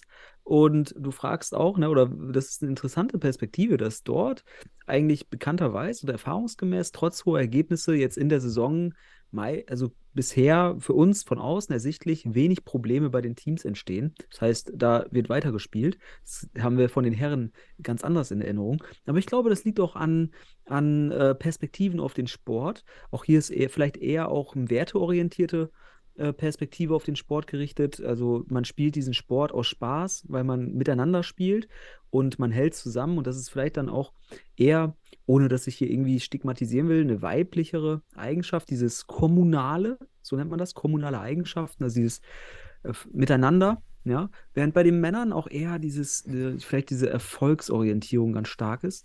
Und wenn der nicht eintritt, dann hat man sicherlich auch ein Motivationsproblem häufig. Vielleicht, aber es sind ja nur Thesen, die Mhm. möchte ich einfach so in den Raum werfen und nicht, äh, nicht, nicht damit stigmatisieren. Aber so könnte man es sehen. Bitte, Daniel, mach weiter. Ja, das, Hast noch was? das war's. das war. Ja, aber ja Daniel, nächste, nee, Aber- nee, nächste, nächste, nächste, ach, nächste, nächstes Spiel, nächstes Spiel äh, in dem, in dem Wettbewerb. Da können wir ein bisschen gucken in die Westliga, beziehungsweise der vierte Spieltag dann, man ist ja noch nicht so weit, aber ähm, den gibt es dann nächste Woche und da spielt dann dein ehemaliger Primero Club de Futsal beim UFC Münster. So, also bei den Mhm. Damen. Da drücken wir dann dein, dein, dein Ex-Club die, die Daumen. Und äh, Fortuna Düsseldorf-Damen spielen dann auch ähm, Ich bei seh- sehe gerade parallel, wenn man über die Damenteams spricht, das ist fast Ja. ein Spiegelbild der Futsal Niederrhein-Liga. Denn dort Ja. spielt auch Fortuna Düsseldorf, unsere zweite, spielt auch Mhm. der CC Freisenbruch und auch Primero Ja. Club de Futsal in Mülheim. Ähm, ganz interessant, weil wir immer mal auch mal eine Verbandsliga rauspicken. Mhm. Vielleicht mal die Futsal Liga rein, denn es ist wirklich sehr spannend, dass jetzt GSV Düsseldorf nach doch einigen Anläufen, die wollen da hoch, die haben ein, zwei richtig gute Kicker seit Jahren schon Mhm. und wollten immer mal da oben rein. Jetzt scheint es zu klappen, aber Kroatia Mülheim hat aktuell noch was dagegen. Und Kroatia Mülheim ist ganz interessant. Das sind alles Fußballer, die auch irgendwie Ja. involviert sind im Fußballliga-Betrieb, die auch da, ja, bin gespannt, wie die das schaffen, auch immer mit kleiner Truppe anreisen, aber anscheinend ganz gute Kicker am Start sind. Mhm. Und dafür Furious, Futsal Mönchengladbach, leider vorletzter Platz. Ja, ist ja einer der Pioniere mit Benjamin Türkan und Mhm. da Matthias Bongartz ja auch damals noch bei Schwerte, da ganz weit unten reingerutscht, aber die setzen auch stark, stark auf Jugend, muss man sagen. Viele junge Spieler hochgezogen, die ganzen Allstars, die ganzen Oldies, sind alle in der dritten, in der zweiten und deshalb passt das Hauptsache die Jugend fördern. Ist eine schöne Liga, eine der größten Verbandsligen jetzt in, Mhm. in Deutschland fast mit und auch noch kein Spiel, meine ich, irgendwie ausgefallen, auch keine super hohen Ergebnisse. Hm. Ich sag's mal so, Daniel. Wir sind ja im Futsal, ich möchte mal eine Perspektive öffnen aus der Soziologie.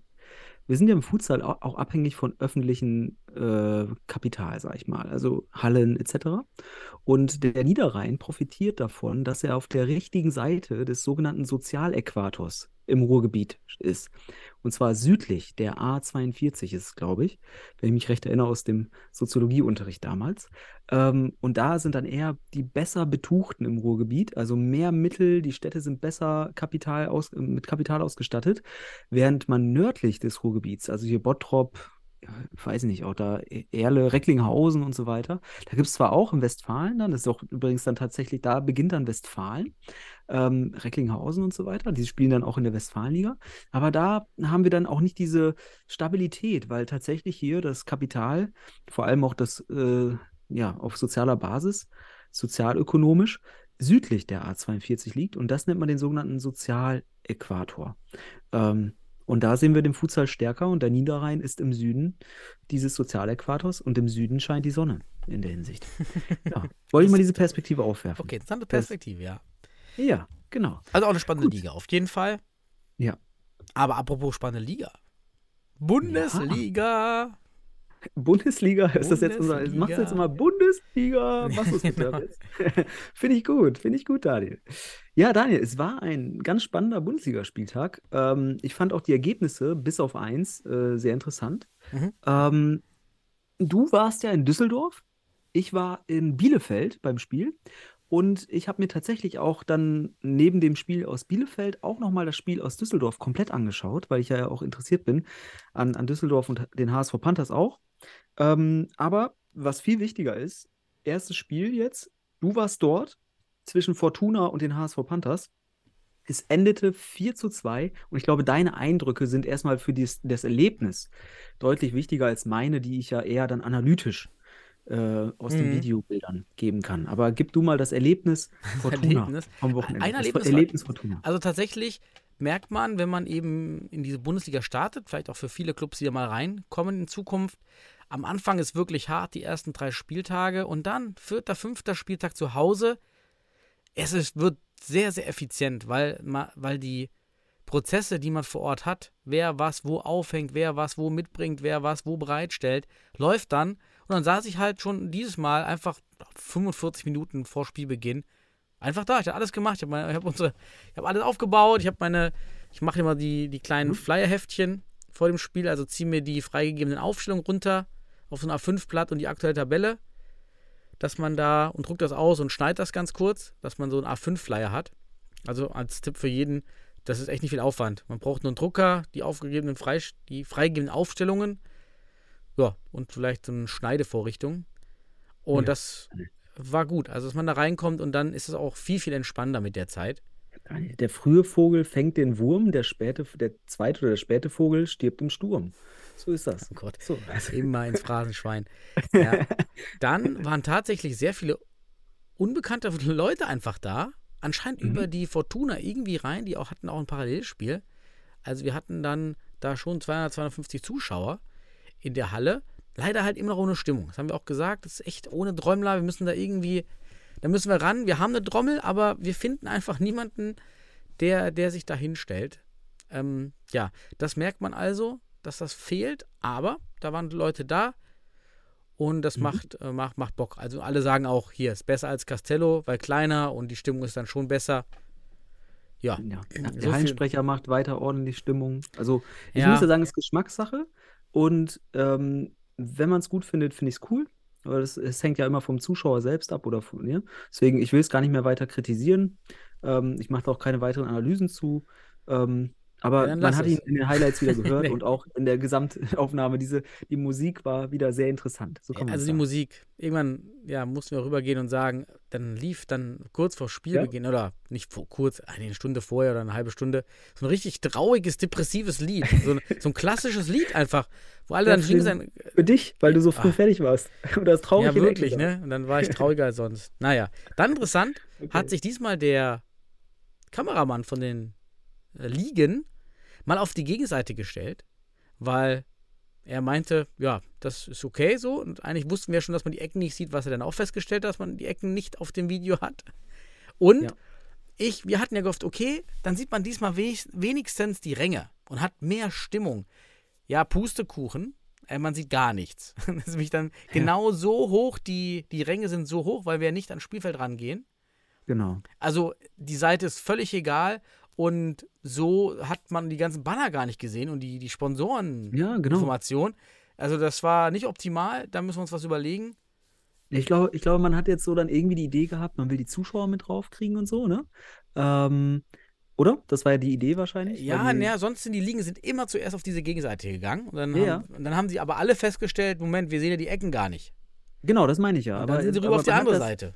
Jetzt ist halt die Frage jetzt gerade, warum ist man wieder auf die Seite gegangen? Weil man vielleicht die Zuschauer dann mit drauf hat? Ich glaube, er kam einfach viel zu spät.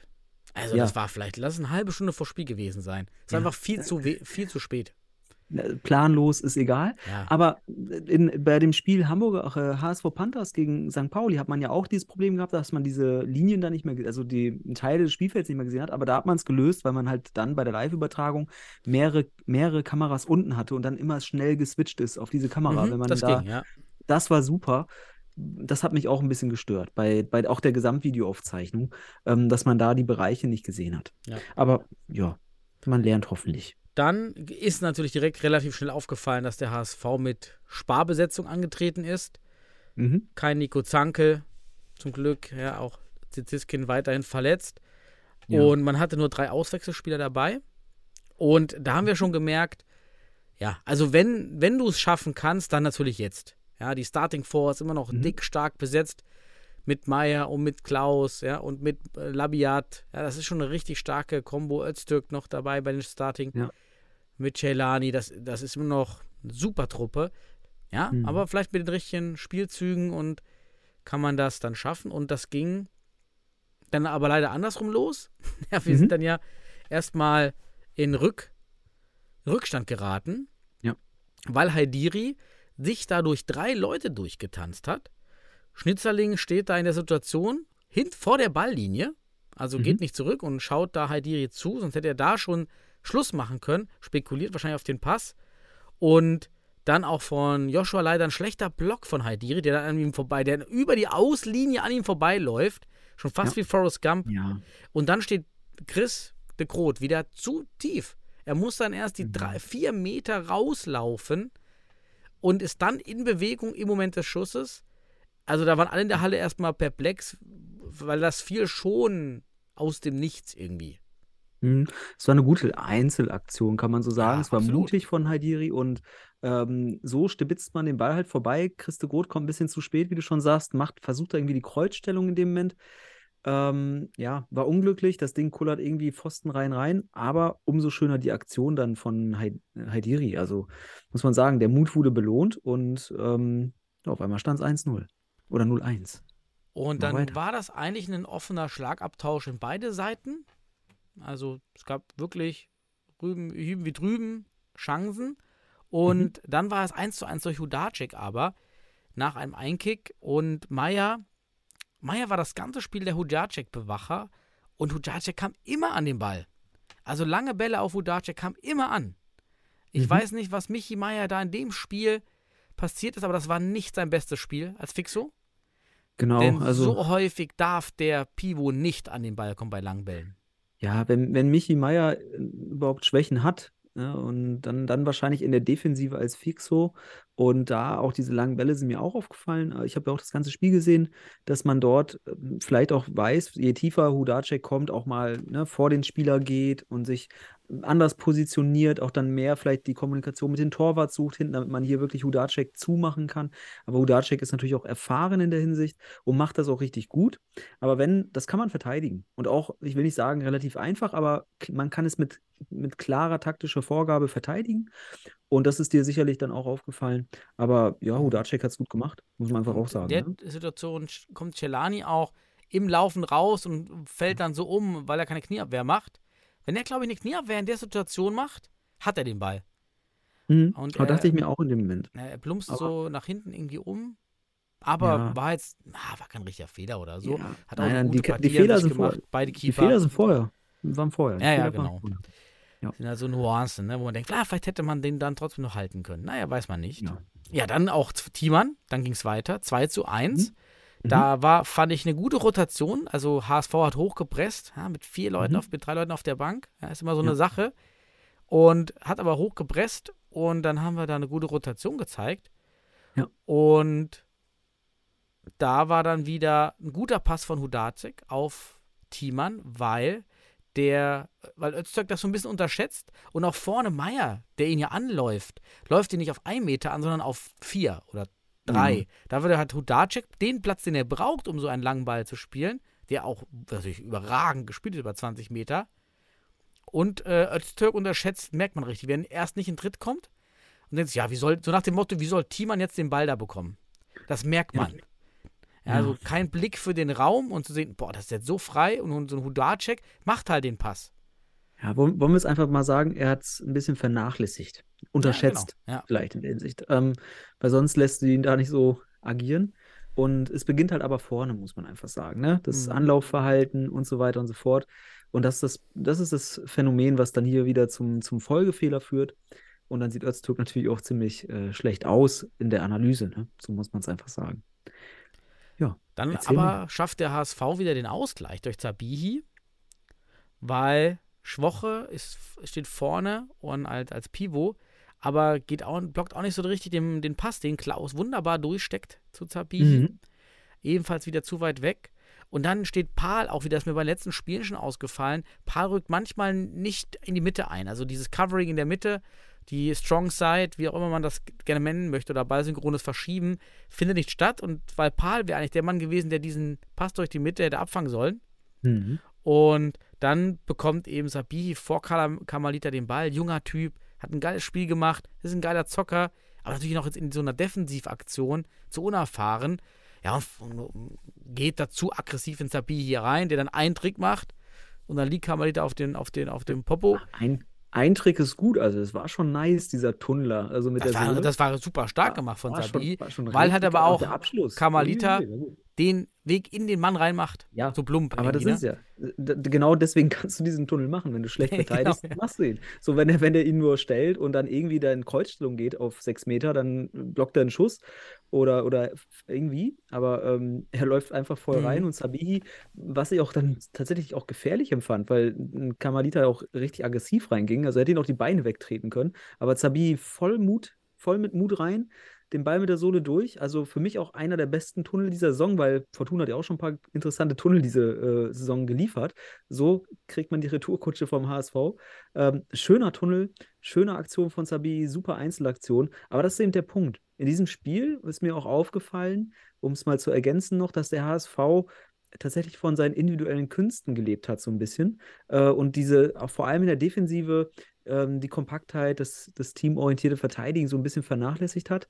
Und äh, Fortuna, aus meiner Sicht, ne, weil sie, du wirst ja gleich noch die anderen Tore erwähnen, ähm, wirklich auch aus meiner Sicht, ich habe ja das ganze Spiel auch nochmal angeschaut und dann auch einfach darauf geachtet, Gefährlichkeit und so weiter. Fortuna hat sich echt wieder belohnt. Man hat äh, die Chancen gemacht, die man vielleicht in der Vergangenheit liegen gelassen hat. Und dann verliert man so ein Spiel 2-1 oder so. Ähm, und so hat man dann auch wirklich die Chancen genutzt, die man hatte. Also Effizienz war gut. Das ist ein Mhm. ganz wichtiger Nicht Faktor. so wie, National, wie die Fußballnationalmannschaft. Hier war die Effizienz gut. Man hat auch Genau, übrigens noch eine Sache nicht in den Highlights gesehen. Das war eine sehr kritische Szene von Klaus äh, Mhm. gegen Schnitzerling, Tätlichkeit.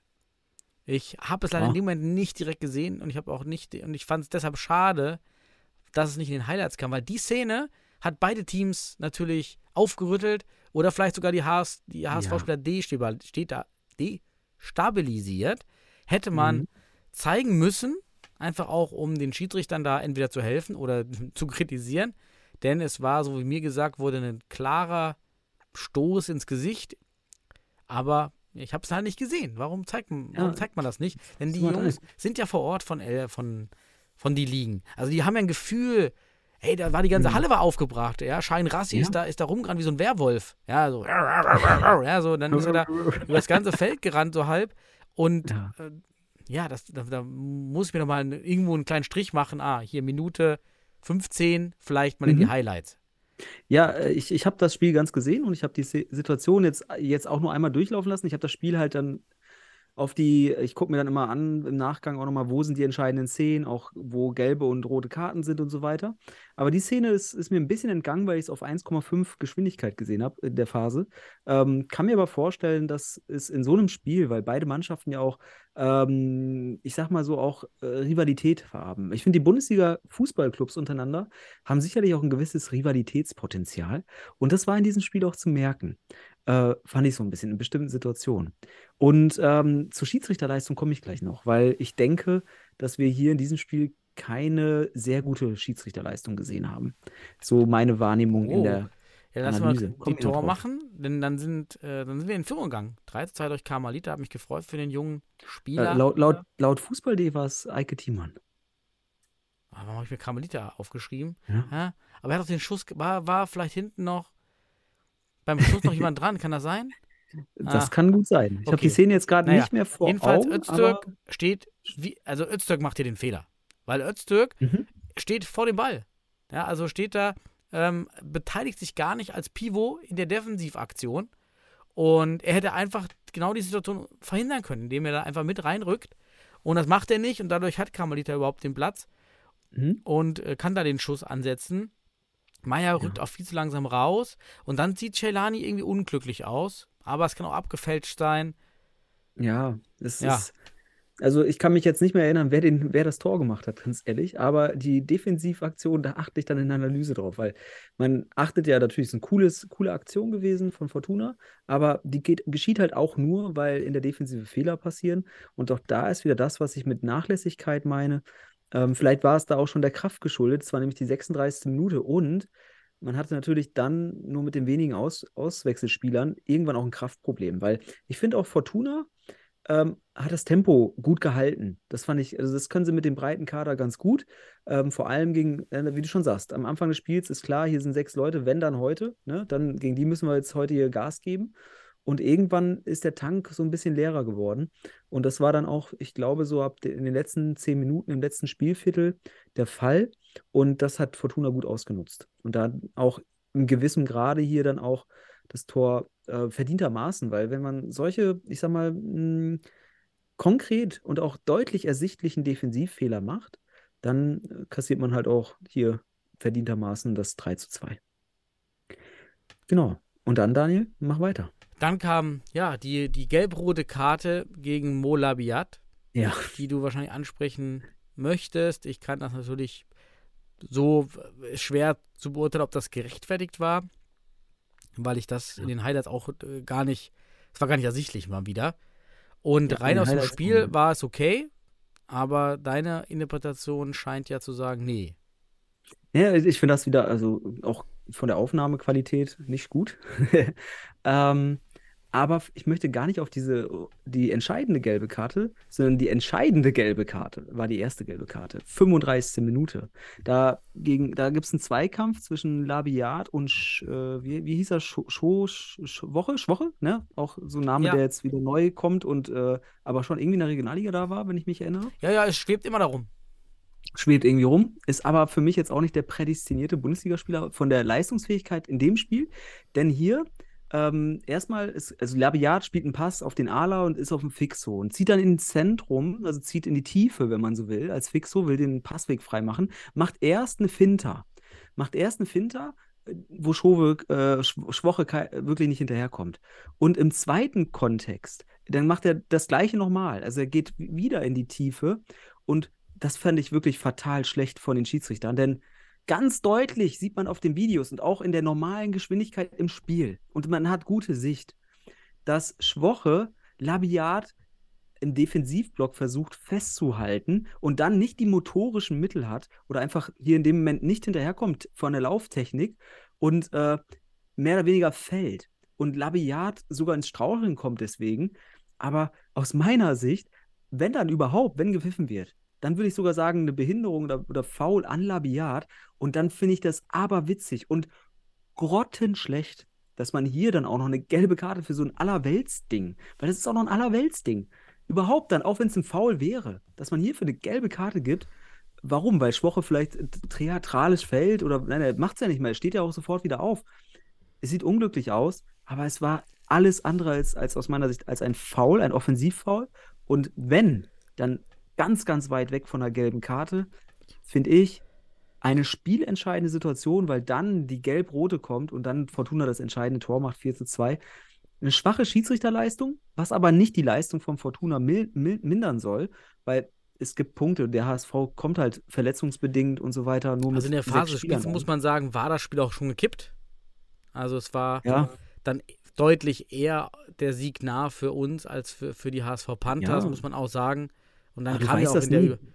Im Überzahlspiel das 4 zu 3 auch gut gemacht. Oder anders, anders gesagt, es war Überzahlspiel, aber der Fehler war nicht das Unterzahlspiel, sondern dass Klaus äh, Mo Ben Haller, und der ist ja auch zurück. Er Mhm. war auch in der Regionalliga, wurde Ja. jetzt zurückgeholt, auch wegen ein, einigen Verletzungen und hat wieder Zeit.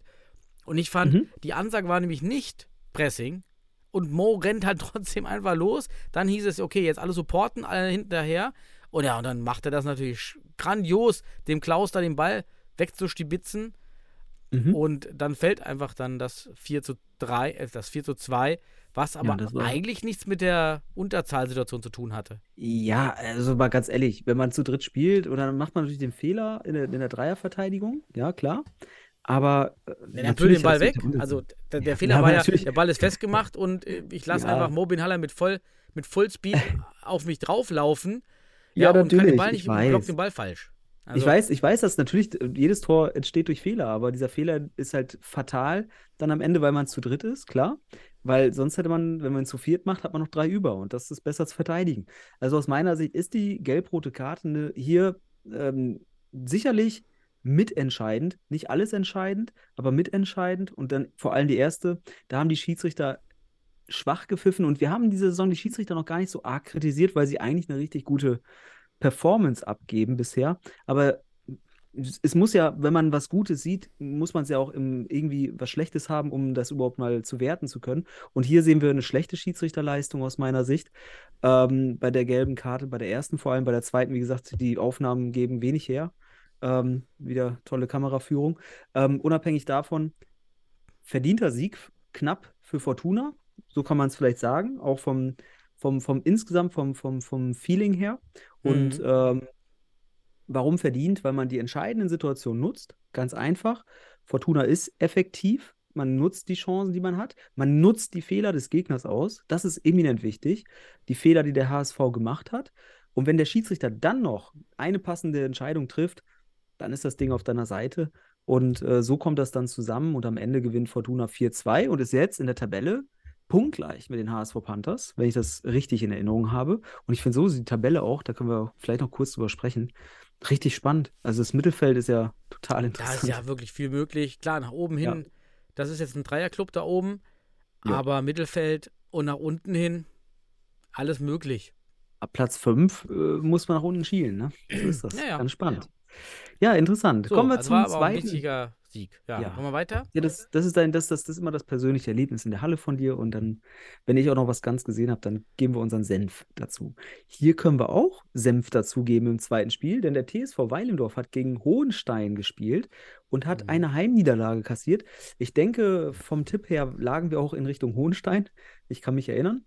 Ähm, und das war auch ein Spiel, das wurde ja live übertragen. Ich habe es auch ganz gesehen, habe mir die Szene nochmal genauer angeschaut. Und ich muss sagen, beide Mannschaften sind, wir am, sind mir am Ende nicht sympathisch. Also ganz ehrlich, es gibt, es gibt Momente der Sportlichkeit und beide Mannschaften waren in diesem Spiel in der Hinsicht leider, leider nicht auf Höhe der Sportlichkeit. Ähm, wir können natürlich über die Tore sprechen. Ich möchte aber vorab, bevor wir über die Tore sprechen, ach, lass uns erstmal über die Tore sprechen und bei, dem, bei einem Tor möchte ich konkret drauf Ja, eingehen, ja warum ich los. hier Momente sehe. Und ich weiß, es gibt da Diskussionsbedarf und andere sehen es auch anders. Kommen wir gleich drauf. Ich möchte es aber begründen. Ich habe jetzt auch nicht alle aber- Tore. Ich habe jetzt nur Ja? ein paar kommentiert. Erstmal 280 Zuschauer. Gute Mhm. Zahl. Ja. Und 1-0, typischer Bosinovic. Ne? Wir wissen ja, Wir offensiv genau. gehört er einfach zu den besten Pio-Spielern in der Bundesliga. Und Ja. das zeigt er natürlich hier. Ja, mit so einem Rabona da am Lütti vorbei, obwohl der, der Lütwitschenko, unser Lütti, da auch ein bisschen Stellungsfehler aus meiner Sicht hat, weil er da ein bisschen zu weit rausgeht und auf ihn zu. Ja, und dann geht es ja schon los. Warum da auf einmal so ein Ronaldo-Jubel vor der Bank Ja. von Hot? Ja, Ja. also was, was sollte das? Ne? Und da, Ja. und da fing es ja anscheinend an, diese Ja, dieses, genau, dieses, Provoka dieses Provokative, dieses ähm, auch äh, dieses, ich habe die dickeren Eier zeigen und so weiter, das macht man eben, wenn man so ein Tor schießt und dann einfach das, das genießt in dem Moment, aber nicht hier dann noch unsportlich vor der, vor der äh, gegnerischen Bank irgendeine Szene abziehen und dann auch noch so ein Ronaldo-Gedenk. Oder, natürlich kann man aber auch sagen, ja, dann ist doch egal. Lass ihn halt machen und wir spielen Genau, aber das- weiter. es könnte ja auch genau. einfach eine Reaktion Das- sein. Uns Das erwarte, ich, das erwarte ich von einem wirklich großen Team und von großen Spielern, Ja. dass die einfach mental so stark sind, sich sagen, okay, ich werde im Erfolgsfall oder auch im Niederlagenfall hier den Kopf hochhaben und keinen Scheiß machen. Unsportlich. Man hat aber, und das ist eben auch etwas, was bei Weidendorf nicht das erste Mal vorkommt, bei Gegnern von Weidendorf oder ist vor allem bei Weidendorf, provokant agiert. Und Bosinovic ist halt so ein Typ, der kann Tag und Nacht, was das angeht. Der kann dir das größte Arschloch auf dem Platz sein und dir dem Gefühl das Bein brechen. Und der kann dir solche Zauberdinger machen. Oder beides in einen gefühlt. Und zwar dann auch äh, durchaus verbale Sticheleien, beziehungsweise symbolische Sticheleien. So können wir es mal sagen. Das war eine symbolische Stichelei nach dem Tor. So. Gut, Daniel, mach weiter. Ja, dann habe ich als nächstes schon das 2 zu 1. Durch Ja gut, es gab, noch ein. Eigen, es, gab noch ein Eigentor Ja, von gesagt, ich habe nicht alle Tore was- gemacht, weil es sind auch zu viele, wir haben auch nicht mehr Aktion viel Zeit. Von daher können wir jetzt auch nicht alles besprechen, sonst können wir die anderen Spiele nämlich nicht besprechen. Keine Zeit, Daniel. Wir haben doch gesagt, deswegen sind wir Top 15 auf der Welt. ja, aber wir sind schon eine. Stunde 16. Ich muss ins Bett. Ah, der Top 9% der Welt. ja, aber ich bin. Ja, okay, Daniel, komm. Äh, machen wir das 2 zu 1. Erzähl, was passiert ist und ich gebe dann meinen philosophischen Senf dazu, weil es ist mir ganz wichtig. Ja, Blesslied wird am Kopf getroffen von einem harten Schuss. Der Ball geht ins Mhm. Aus von, sein, von seinem Kopf. Und dann liegt Bless so halb benommen am Boden. Nicht benommen, vielleicht nicht, aber okay, signalisiert, hey, es tut weh und man weiß Genau. auch eigentlich okay, das tut weh. Und kann man den Torwart natürlich erstmal zurücklaufen lassen eigentlich. Nee, und dann nutzt da Ribeiro und ich weiß gar nicht, wer, wer da jetzt den Pass gegeben hat, da die Situation, schneller Einkick und Ja. zack, Tor. Ja, und dann natürlich alle am, am Ausflippen in der Halle. Und da ist natürlich jetzt eine sportphilosophische Frage, moralische Frage notwendig. Sportethisch. Sportethische Frage. Ich glaube, man kann in dieser Hektik führst du das so schnell aus. So, und dann Mhm. aber spätestens, wenn dann, wenn das mal mit- sieht, Moment, wieso regen sich gerade alle in der Halle auf? Oh, da lag einer am Boden, hm, okay. Dann erwarte ich vom Trainer äh, Genau. zu sagen, pass mal auf, wir haben, hier ist was passiert, bitte schießt das Tor. Also bitte lass das Tor einmal rein. Genau. Ja, wir haben hier ein, ein, ein unfaires Tor erzielt, das wollen wir nicht. Wir wollen ja auch deutscher Meister, äh, so gefühlt deutscher Meister, moralischer Da kommen- Meister sein. Da muss ich auch noch was drauf zu sagen gleich. Und das habe ich Also- da vermisst, dass es passieren kann. Das geht so schnell. Das, das, reflekt, das kann man gar nicht so schnell reflektieren. dass es Ja, passiert. genau. Aber man kann dann im Nachgang reflektieren. Und das Ja, ist das genau. Ding, wenn man, wenn man, wenn man hier, wie Hot ja auch in den Interviews, Heiko Fröhlich, so, so, so gute Arbeit er da macht, diese kleinen Brötchen backt und immer sagt, das sind Bonuspunkte und so weiter. Und diese, auch diese, ich sag mal, diese, diese freundliche, moralische Sportkultur frönt. Und dann gibt es hier so eine Situation. Und ich kann nicht sagen, warum komme ich auch auf den Punkt? Ich habe ja auch Analogien dazu. In Spanien sagt man, und das gab es sogar in der LNFS, gab es sogar in der, in der letzten Woche eine Situation, da lag ein Spieler am Boden, man hat ein Tor gemacht, weil man es irgendwie nicht wahrgenommen hat, weil es zu schnell war. Und dann hat man Spalier gestanden, direkt nach Anstoß den Ball ins Tor schießen lassen. Das ist das, was man hier erwarten könnte. Denn, und jetzt komme ich auf den Punkt, ich habe es mehrfach angeschaut, dieses 2-1 für Hott gegen Weilendorf. Und für mich gilt, und das ist halt ein Wert des Futsals, solange der Gegner auf dem Boden liegt, beziehungsweise nicht auf beiden Beinen steht, und hier ist Pless, man, der ist, der ist hier am Kopf getroffen worden. Aber solange der nicht auf beiden Beinen steht, darf man hier nicht weiterspielen. Es war eben ein klarer Kopftreffer bei Pless. Und ich, ich habe auch gehört, oh, das war auch Simulation und so weiter. Und so ein Scheiß. Es tut mir echt leid. Es war ein Kopftreffer und ich finde es daher vermessen und deutlich zu subjektiv, hier die Situation als Simulation zu bewerten. Auch, es kann ja auch eine Simulation gewesen sein, aber in dem Moment gilt Vorsorge. Gucken, ist, ist alles in Ordnung. Es gibt Werte im Sport und alle haben eben diesen Kopftreffer gesehen. Vor allem hier Fogaccia, äh, Diego Fogaccia Valente, der den Schuss an den Kopf abgibt und dann direkt den Eckball schnell ausführt. Für mich ist das bei aller Provokation von Weilendorf von Hott ein riesen sportethischer Fehler, diesen Treffer nicht irgendwie, also erstmal zu machen ist okay, du sagst ja, Situation ist zu schnell. Aber dann im Nachgang keine ethische Reaktion zu zeigen, das ist ein ganz stark unsportliches Verhalten dann in dem Moment aus meiner Sicht. Das verurteile ich. Das zeigt einfach auch fehlenden Charakter.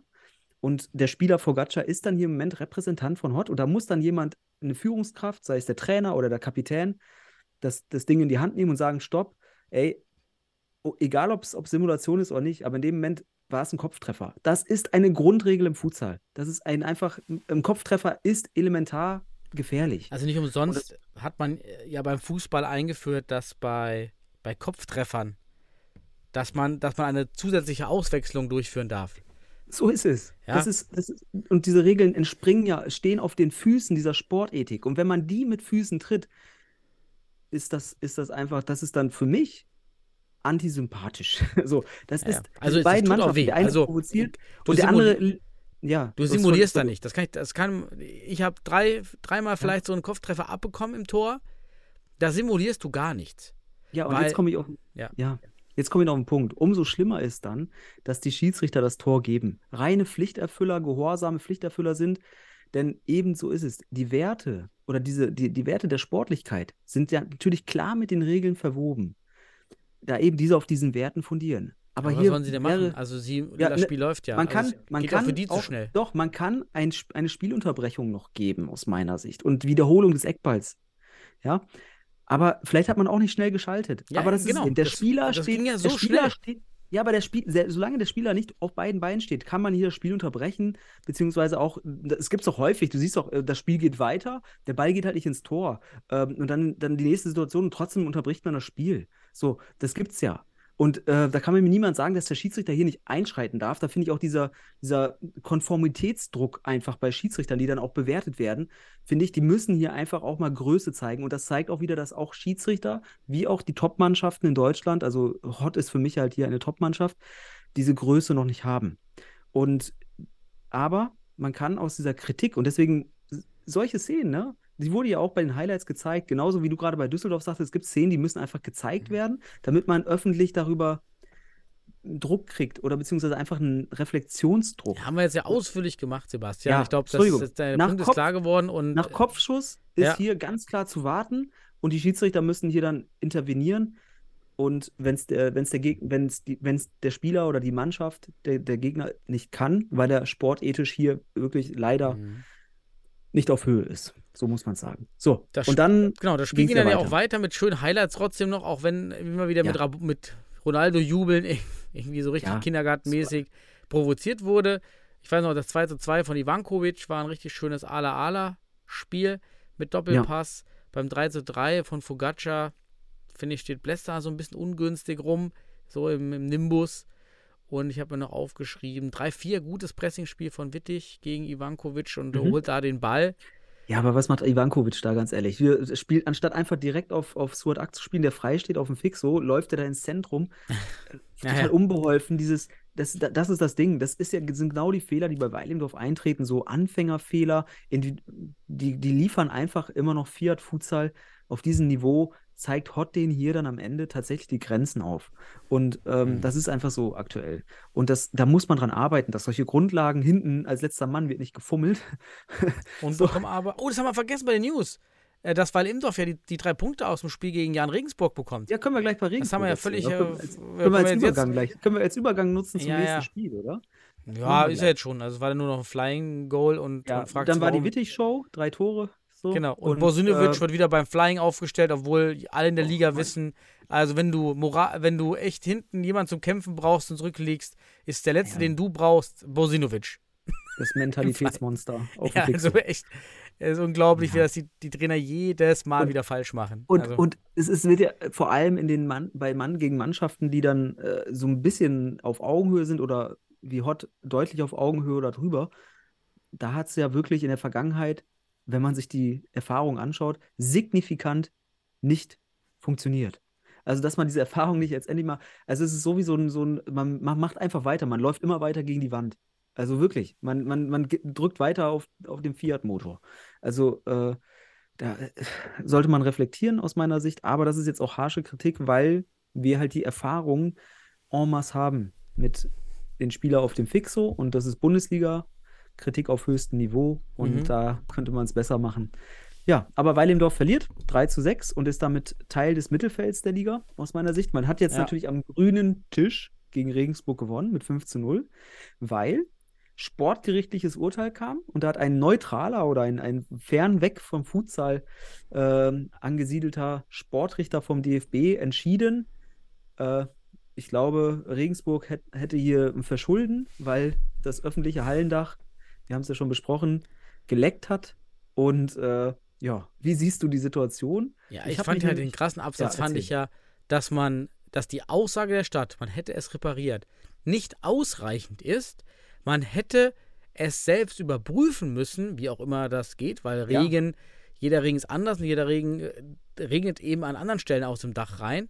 Und wenn es halt repariert wird an einer Stelle, sucht sich das Wasser ja andere Wege.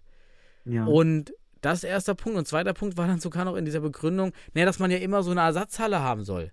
Ja, also als ob du, so eine, als ob du dann immer auf Reserve eine Halle buchen kannst.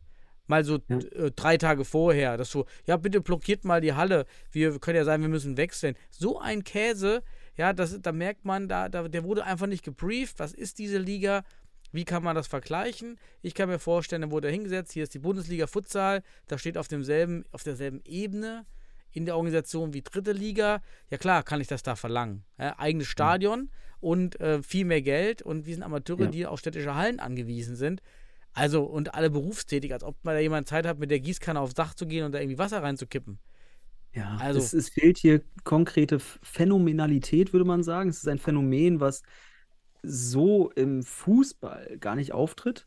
Also wirklich, ähm, es ist halt tatsächlich ein, ein Hallensport. Selten, nur in der Schalke Ja, und, und, und dann hast du da öffentliche Hallen und ich finde ja sogar den Ansatz, man hat eine Alternativhalle, finde ich ja interessant, auch um das zu begründen, aber man hat ja sozusagen einen Alternativtermin und eine Alternativhalle angeboten, indem man Heimspielrecht vorgeschlagen hatte. So war es so unsere Information. Ich kann mir nicht auch vorstellen, also hätte, hätte man vielleicht auch im Verbund äh, mehr machen können, weil ich fand das in der Hinsicht überzogen. Warum überzogen? Ich habe mich da nochmal mit auseinandergesetzt und habe einen Volljuristen gefragt, habe ihm das geschildert, auch mit zwei vorherigen Spielen, wo an anderer Stelle Regen durchkam. Und er konnte es auch in der Hinsicht nicht wirklich nachvollziehen, weil hier ein Präzedenzfall entsteht, aus dem man jetzt Dinge ableiten kann für die Zukunft im Futsal, die dem Sport in der Hinsicht leider gegebenenfalls nicht gerecht werden können. Und es würde, können irrwitzige Sachen geschehen. Da könntest du jetzt Spielfelder, auch, man, äh, Regensburg könnte jetzt theoretisch, ich, ich, ich bin jetzt kein Jurist, aber ich, ich will mal das interpretieren, was ich daraus entnommen habe. Äh, hätte ja auch auf Gewohnheitsrecht zählen können und können sagen, ja, wir hatten schon mal Pfützchen hier und äh, warum haben wir nicht gespielt? Und in der Bayernliga, das anschließende Spiel der Bayernliga wurde unter diesen Bedingungen gespielt. Das sind alles Begründungen dafür, dass man hier eigentlich äh, auch spielen hätte können. So. Und, ähm, und Gewohnheit. Ne? So, man kann halt auch mit einem Tröpfchen Wasser auf dem Platz spielen. Also es ist halt unglücklich gelaufen, weil die Teams Ja, sich geeinigt hatten. Und ich weiß, du willst jetzt hier abkürzen, aber ich will kurz noch etwas erwähnen.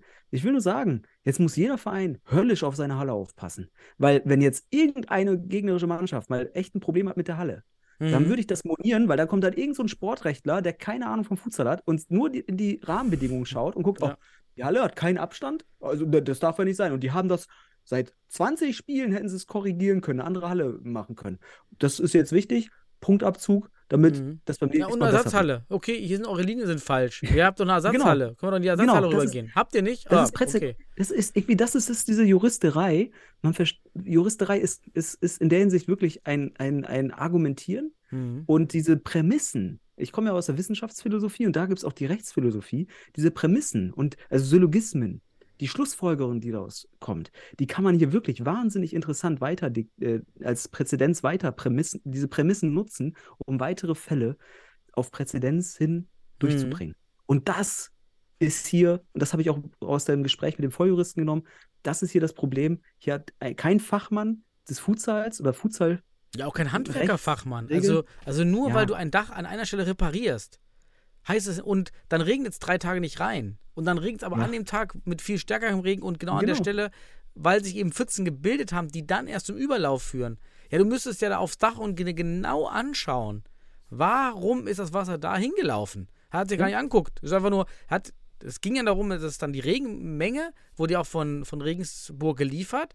Und dann wurde, da stand ja auch, ja, an den, den Tagen war dann Niederschlag unfassbar. da ne? hätte man Wie- ja sehen müssen, dass es rein. Nee, also die haben ja gesagt, die Regensburger, an dem Tag morgens, 13 Uhr, waren keine Pfützen da.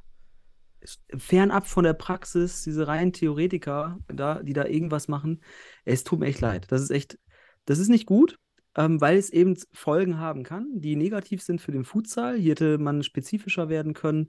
Ähm, unabhängig davon hoffe ich einfach, dass in Zukunft dann ne, eben kein, diese Präzedenz nicht auftritt. Aber ich kann mir vorstellen, wenn es mal wirklich um Punkte geht, dann holt man diesen Fall hervor und dann hat man hier gute Chancen, mit irgendeinem Pups durch die, durch die Runde zu kommen. Und, äh, und wenn die Ersatzhalle nicht da ist, weil hier eine Linie falsch gezogen ist. Ne, euer Mittelkreis in Düsseldorf da, den ihr selbst gezogen habt, den hätte ich auch noch moniert. Mit diesem Präzedenzfall. Oder die, oder die Abstände der Bänke äh, in Weilimdorf. Die ist nämlich auch nicht reglementtechnisch. Da würde ich jetzt auch mal. Oder in Pauli die kleine Halle. Würde ich auch nochmal auf Basis dieses Präzedenzfalles überprüfen lassen. So, von den Sportrichtern, der, der das gemacht hat, der wird euch da sicherlich auch nochmal recht Mhm. geben müssen jetzt, weil er da in Präzedenzdruck kommt. Na, egal. Unabhängig davon, das als kleine Info nebenbei, 5-0 verliert Regensburg zu Hause gegen Weilimdorf und Weilimdorf rettet sich an die Spitze des Mittelfelds dadurch. Ne? Und Mhm. immer noch hinter Regensburg, die eben aktuell Topmannschaft sind. Und das haben die unter Beweis gestellt. Beim Spiel gegen St. Pauli. Ne? Das können wir, ja, können wir gleich, müssen wir es jetzt schon direkt machen? Wollen wir es direkt machen? Einfach mal chronologisch schief machen? Ja, und vor allem schnell, haben? wir haben schon anderthalb Stunden. Ja, okay. Geiles Spiel von Regensburg, ähm, zumindest was man in Highlights gesehen hat. Geiles Tor von Marquinhos. Marquinhos super Ja. wertvoll als Pivot. Mega geil. Macht richtig, richtig guten Futsal, effektiv, effizient. Regensburg, St. Pauli sieht aus, als, ne, also wirklich in der Hinsicht deutlich unterlegen laut Highlights. Mehr können wir nicht sagen. Regensburg verdient Platz 3. Auf jeden Fall spielt einen guten Ball. Hat noch keinen U19-Spieler eingesetzt. Der einzige ist Heiderich, oder wie der heißt, als deutscher Spieler. Sonst ist das eine brasilianische Fiesta auf Spanisch gesagt. ähm, weil es einfach ein schöner Ball ist, den die spielen. Äh, die Highlights sind sehenswert. Und in der Hinsicht Glückwunsch an Regensburg für diesen Sieg. Hast du noch was zu dem Spiel? Ja, vielleicht allgemein. Ich habe einmal nämlich der Marquinhos ist halt offensiv stark, aber du merkst beim 3 zu 1 von Grünberg, genau Defensive, da kannst du ihn knicken. Der ist zu langsam. Ja. Ja, der weiß auch nicht, was er da machen soll. Da hast du richtig gemerkt, dass er null Defensivarbeit macht und dadurch ist das dieses eigentlich recht einfache Tor durch Grünberg einfach ein bisschen Doppelpass sehr gut. Und da merkt man auch, Krul ist recht langsam, weil Mhm. der kam dann nämlich nicht hinterher in der Grünberg nach dem, nach dem Doppelpass. Das könnte also für zukünftige Gegner bei Regensburg sind das die zwei Schwachstellen vielleicht. Krul Mhm. etwas langsam und Marquinhos defensiv, wenn der auf dem Platz ist, als Pivot, ja, dann einfach mal schöne Arbeit irgendwie durch die Mitte, so ein, so ein Fixo-Pivot-Change, so einen Ball Mhm. durchstecken. Das ist mir Ja. ein bisschen aufgefallen. Ansonsten, ja. Ne? Also ich habe aber auch nicht gedacht, dass Pauli das zu null verliert, ehrlicherweise. Und dass irgendwo Fehler passieren werden, die Pauli nutzen kann, weil Pauli spielt jetzt individuell oder auch so manchmal mit einem Doppelpass und so weiter keinen schlechten Ball. Aber man muss sagen, jetzt hat man verloren und ist auf Platz 8 runtergereicht worden. Ne? Man hat natürlich selbstbewusst geäußert, ja, jetzt kommen Penzberg und äh, Bielefeld, da m, können und werden wir gewinnen oder so, ne? Da müssen und werden wir gewinnen. Ähm, gute Ansage. Bin mal gespannt, ob sie, ob sie da wirklich äh, zwei Spiele gewinnen werden. Ähm, wobei Penzberg, und jetzt kann ich ja dann schon aufs nächste Spiel gehen, MCA Futsal Club Bielefeld gegen Penzberg, habe ich mir angeschaut. Was soll ich sagen? Also, erstmal so sagen, der Hör einfach die MCH. anderen Podcasts, dann weißt du, was, was du jetzt sagen würdest. Also man bräuchte eigentlich nur die ganz anderen Podcasts über Penzberg und dann wüsstest Ja, du schon. äh, muss man sagen, es war 5-1. Es war 5-0 und man muss sagen, der MCH hat jetzt hier nicht Vollgas gespielt, weil man wollte Penzberg nicht zum Kontern einladen, weil man wusste, das ist die einzige Stärke von Penzberg, der Konterfutsal. Ähm, und deswegen hat man jetzt nicht so viel das 1 gegen 1 oder so gesucht, was man aber hätte machen müssen, wenn man zum Beispiel das Ding äh, eng hätte, aber man, es war halt nicht eng. Es stand schnell 1-0 und dann war das ein Ballbesitzspiel und ein sehr ruhiges Spiel, ein sehr konzentriertes und auch vom MCH, ich will nicht sagen lockeres, aber ich sag mal, Penzberg konnte in der ersten Halbzeit auch ein paar Nadelstiche setzen, aber es war eigentlich dann nach dem 2-0, kurz vor der Halbzeit, wusste man in der zweiten Halbzeit, okay, Penzberg kommt doch noch was. Na, dann kam schnell das 3-0, dann das 4-0 und dann das 5-0, weil Penzberg mit Flying agierte. Es ist halt auch weiterhin Und- diese krassen Fehler in der Defensive. Gerade Franz Fischer beim 2-0 und 3-0, das ist eigentlich genau der Punkt. Dieses, als Ja. Pivot wirst du angelaufen und dann spielt der, der, der Fixo vorne den Ball und du schaust den Ball hinterher, drehst dich falsch weg, anstatt du blockst oder anstatt du den Laufweg des Mannes mitgehst, statt dem Ball hinterher zu schauen. genau. Ich würde an, wenn ich Penzberg wäre, die bräuchten nur das zu trainieren, weil das ist denen jedes Spiel mit zwei, drei Toren Ja. auf die Füße gefallen. Richtige Basics. Und das ist halt schade, weil das, das kann man auch gut trainieren, dieses hinter dem Ball, also nicht in den Ball hergucken, sondern den Mann anschauen. Das erste ist, schaut nicht als Pivot auf den Mann, schaut Ja. auf den Oberkörper. Dann schaust du automatisch den Ball nicht hinterher, du blockst den Mann dann erstmal. Ja, ich finde schon, schon ähm, es ist schon eine wichtige Koordination zwischen Ball und Oberkörper zu, Körper zu sehen. Also ich finde, diese visuelle Wahrnehmung darf da auch ein bisschen weitergehen. Ähm, weil man muss ja auch schon, man könnte ja auch mal einen Pass abfangen. Also man muss aber Ja, den wichtig. fängst du dabei aber ab. Das machst du ja. Ja, aber- du hast ja trotzdem ja. im Augenwinkel den Ball. Das ist ja Ja, genau, genau, der das Punkt. meine ich ja. Ne, aber diese, äh, deswegen, das nicht vernachlässigen, dass auch im Augenwinkel noch der Ball zu betrachten ist, damit man bei einem schlechten Pass vielleicht sogar noch den Fuß hinhalten kann. Ja, natürlich. Aber du sagst es richtig. Man muss einen Weg finden bei Penzberg, Läufe in die Tiefe zu verhindern, weil man wird überrumpelt.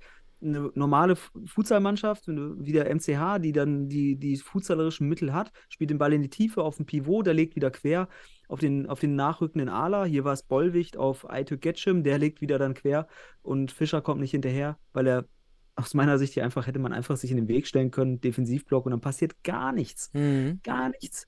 So, und so hat man eigentlich richtig schöne Tore beim MCH zugelassen. Es waren richtig schöne Tore, futsalerisch. Das ist wirklich Und- toll, ja.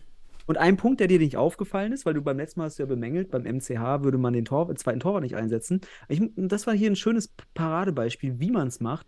Ähm, man hat 3-0 geführt und dann hat Kadi Dibra gespielt und hat auch ein Hm. super Spiel gemacht. Ähm, und das meine ich auch. Also beim letzten Mal habe ich ja gesagt, ich gebe keine Gegenargumente, aber hier kurz, der Torwart, den zweiten Torwart kannst du halt immer besser bringen, wenn du führst. Ne? Ja, das ist immer natürlich. besser. Machen die HSV Panthers auch häufiger. Das nochmal als Ergänzung. Und das ist mir, das ist auch nochmal, muss ich nochmal erwähnen, das war hier gut und Kadi hat auch ein super Spiel gemacht. Beim Gegentor konnte er nichts für, aber da war die Messe auch schon längst gelesen und dann hat man in Bielefeld einfach nur gesagt, die drei Punkte, man braucht hier nicht sieben, acht machen, man hätte es aber machen können, weil man so oft den Ball dann auch mal auf Empty Goal hatte.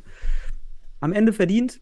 Penzberg ist für mich leider, wenn ich das auch jetzt live nochmal in dieser Saison mal gesehen habe, mehr oder weniger mittelmäßige Regionalliga-Mannschaft. Ich glaube, wenn sie Tabellenletzter werden, dann sind sie direkt abgestiegen und dann auch zu Recht, weil in, auch in der Relegation würde man wahrscheinlich wenig zu sagen Mhm. haben. Mir tut es halt wirklich leid um Carlos und Hiri, die echt Ja. Futsal-Liebhaber sind, die das alles da aufgebaut haben und mit Leib und Seele dabei sind. Azizi ist ja fast gar nicht mehr dabei oder war überhaupt Ja, einmal gar nicht dabei? Gesehen. gar nicht, ne? Und äh, der hat halt viel gemacht. Azizi hat doch viel gerissen mit seiner Lockerheit und das, das, das fehlt dann halt, dass man die, die Tore halt mal vorne macht. Ja, Mhm. ich hoffe, sie bekommen nochmal vielleicht ein bisschen Verstärkung in der Pause Ja, oder trainieren die Defensive. Bitte einfach nur defensiv. Einfach nur Äh, äh, Ja. tief stehen, Raute verteidigen. Nur das. Ja, ich hoffe, unsere Kritik reizt auch nochmal und gibt den dem, weil es sind ja nur sechs Punkte, die man braucht. Das sind zwei Siege, die du brauchst, um dich an Wacker reinzuziehen, weil im nächsten Spiel, wobei ich noch einen letzten Punkt zum Spiel MCH gegen Penzberg.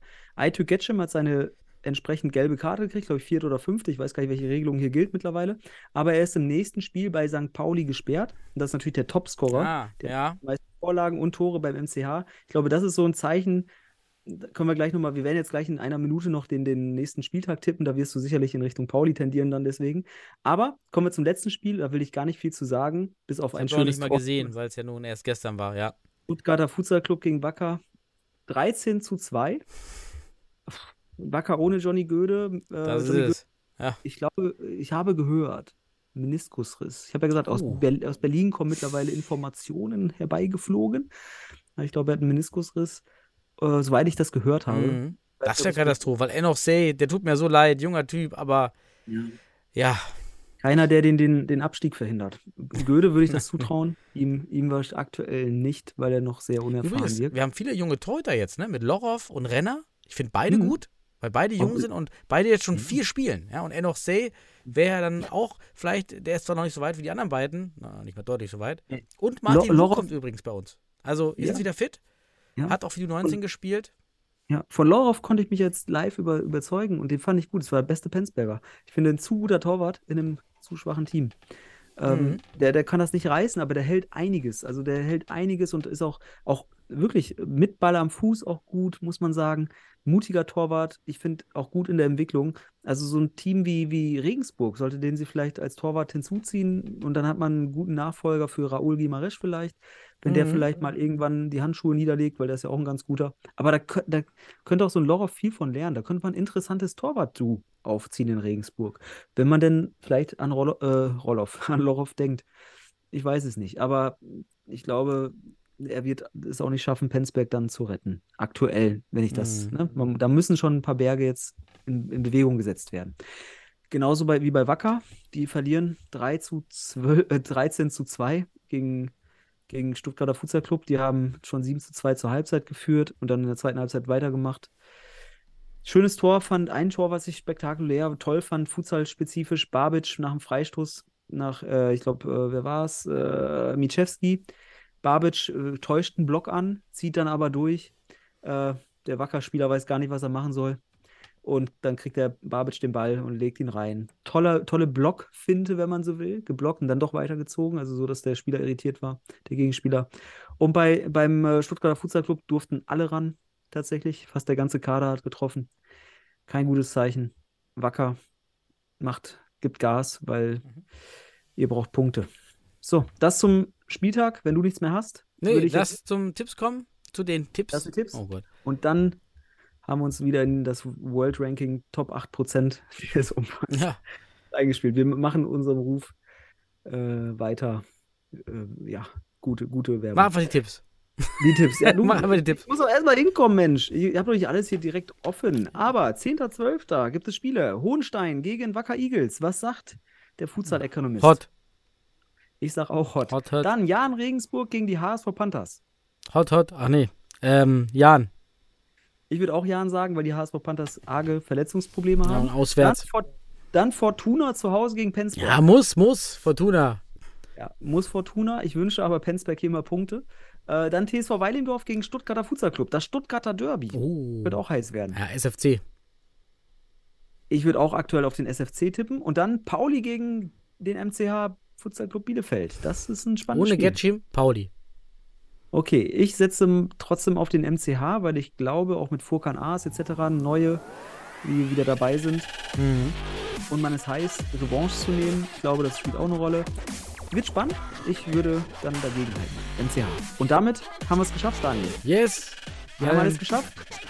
Eine Ich schöne danke Futsalwoche. mich bei dir, bei allen Zuhörern, dass sie dabei waren. Und ich freue mich dann auf diesen Spieltag und auf das, was drumherum weiter noch passiert im, im Futsal. Ich wünsche dir eine schöne Woche. Und anderen. Tschüss.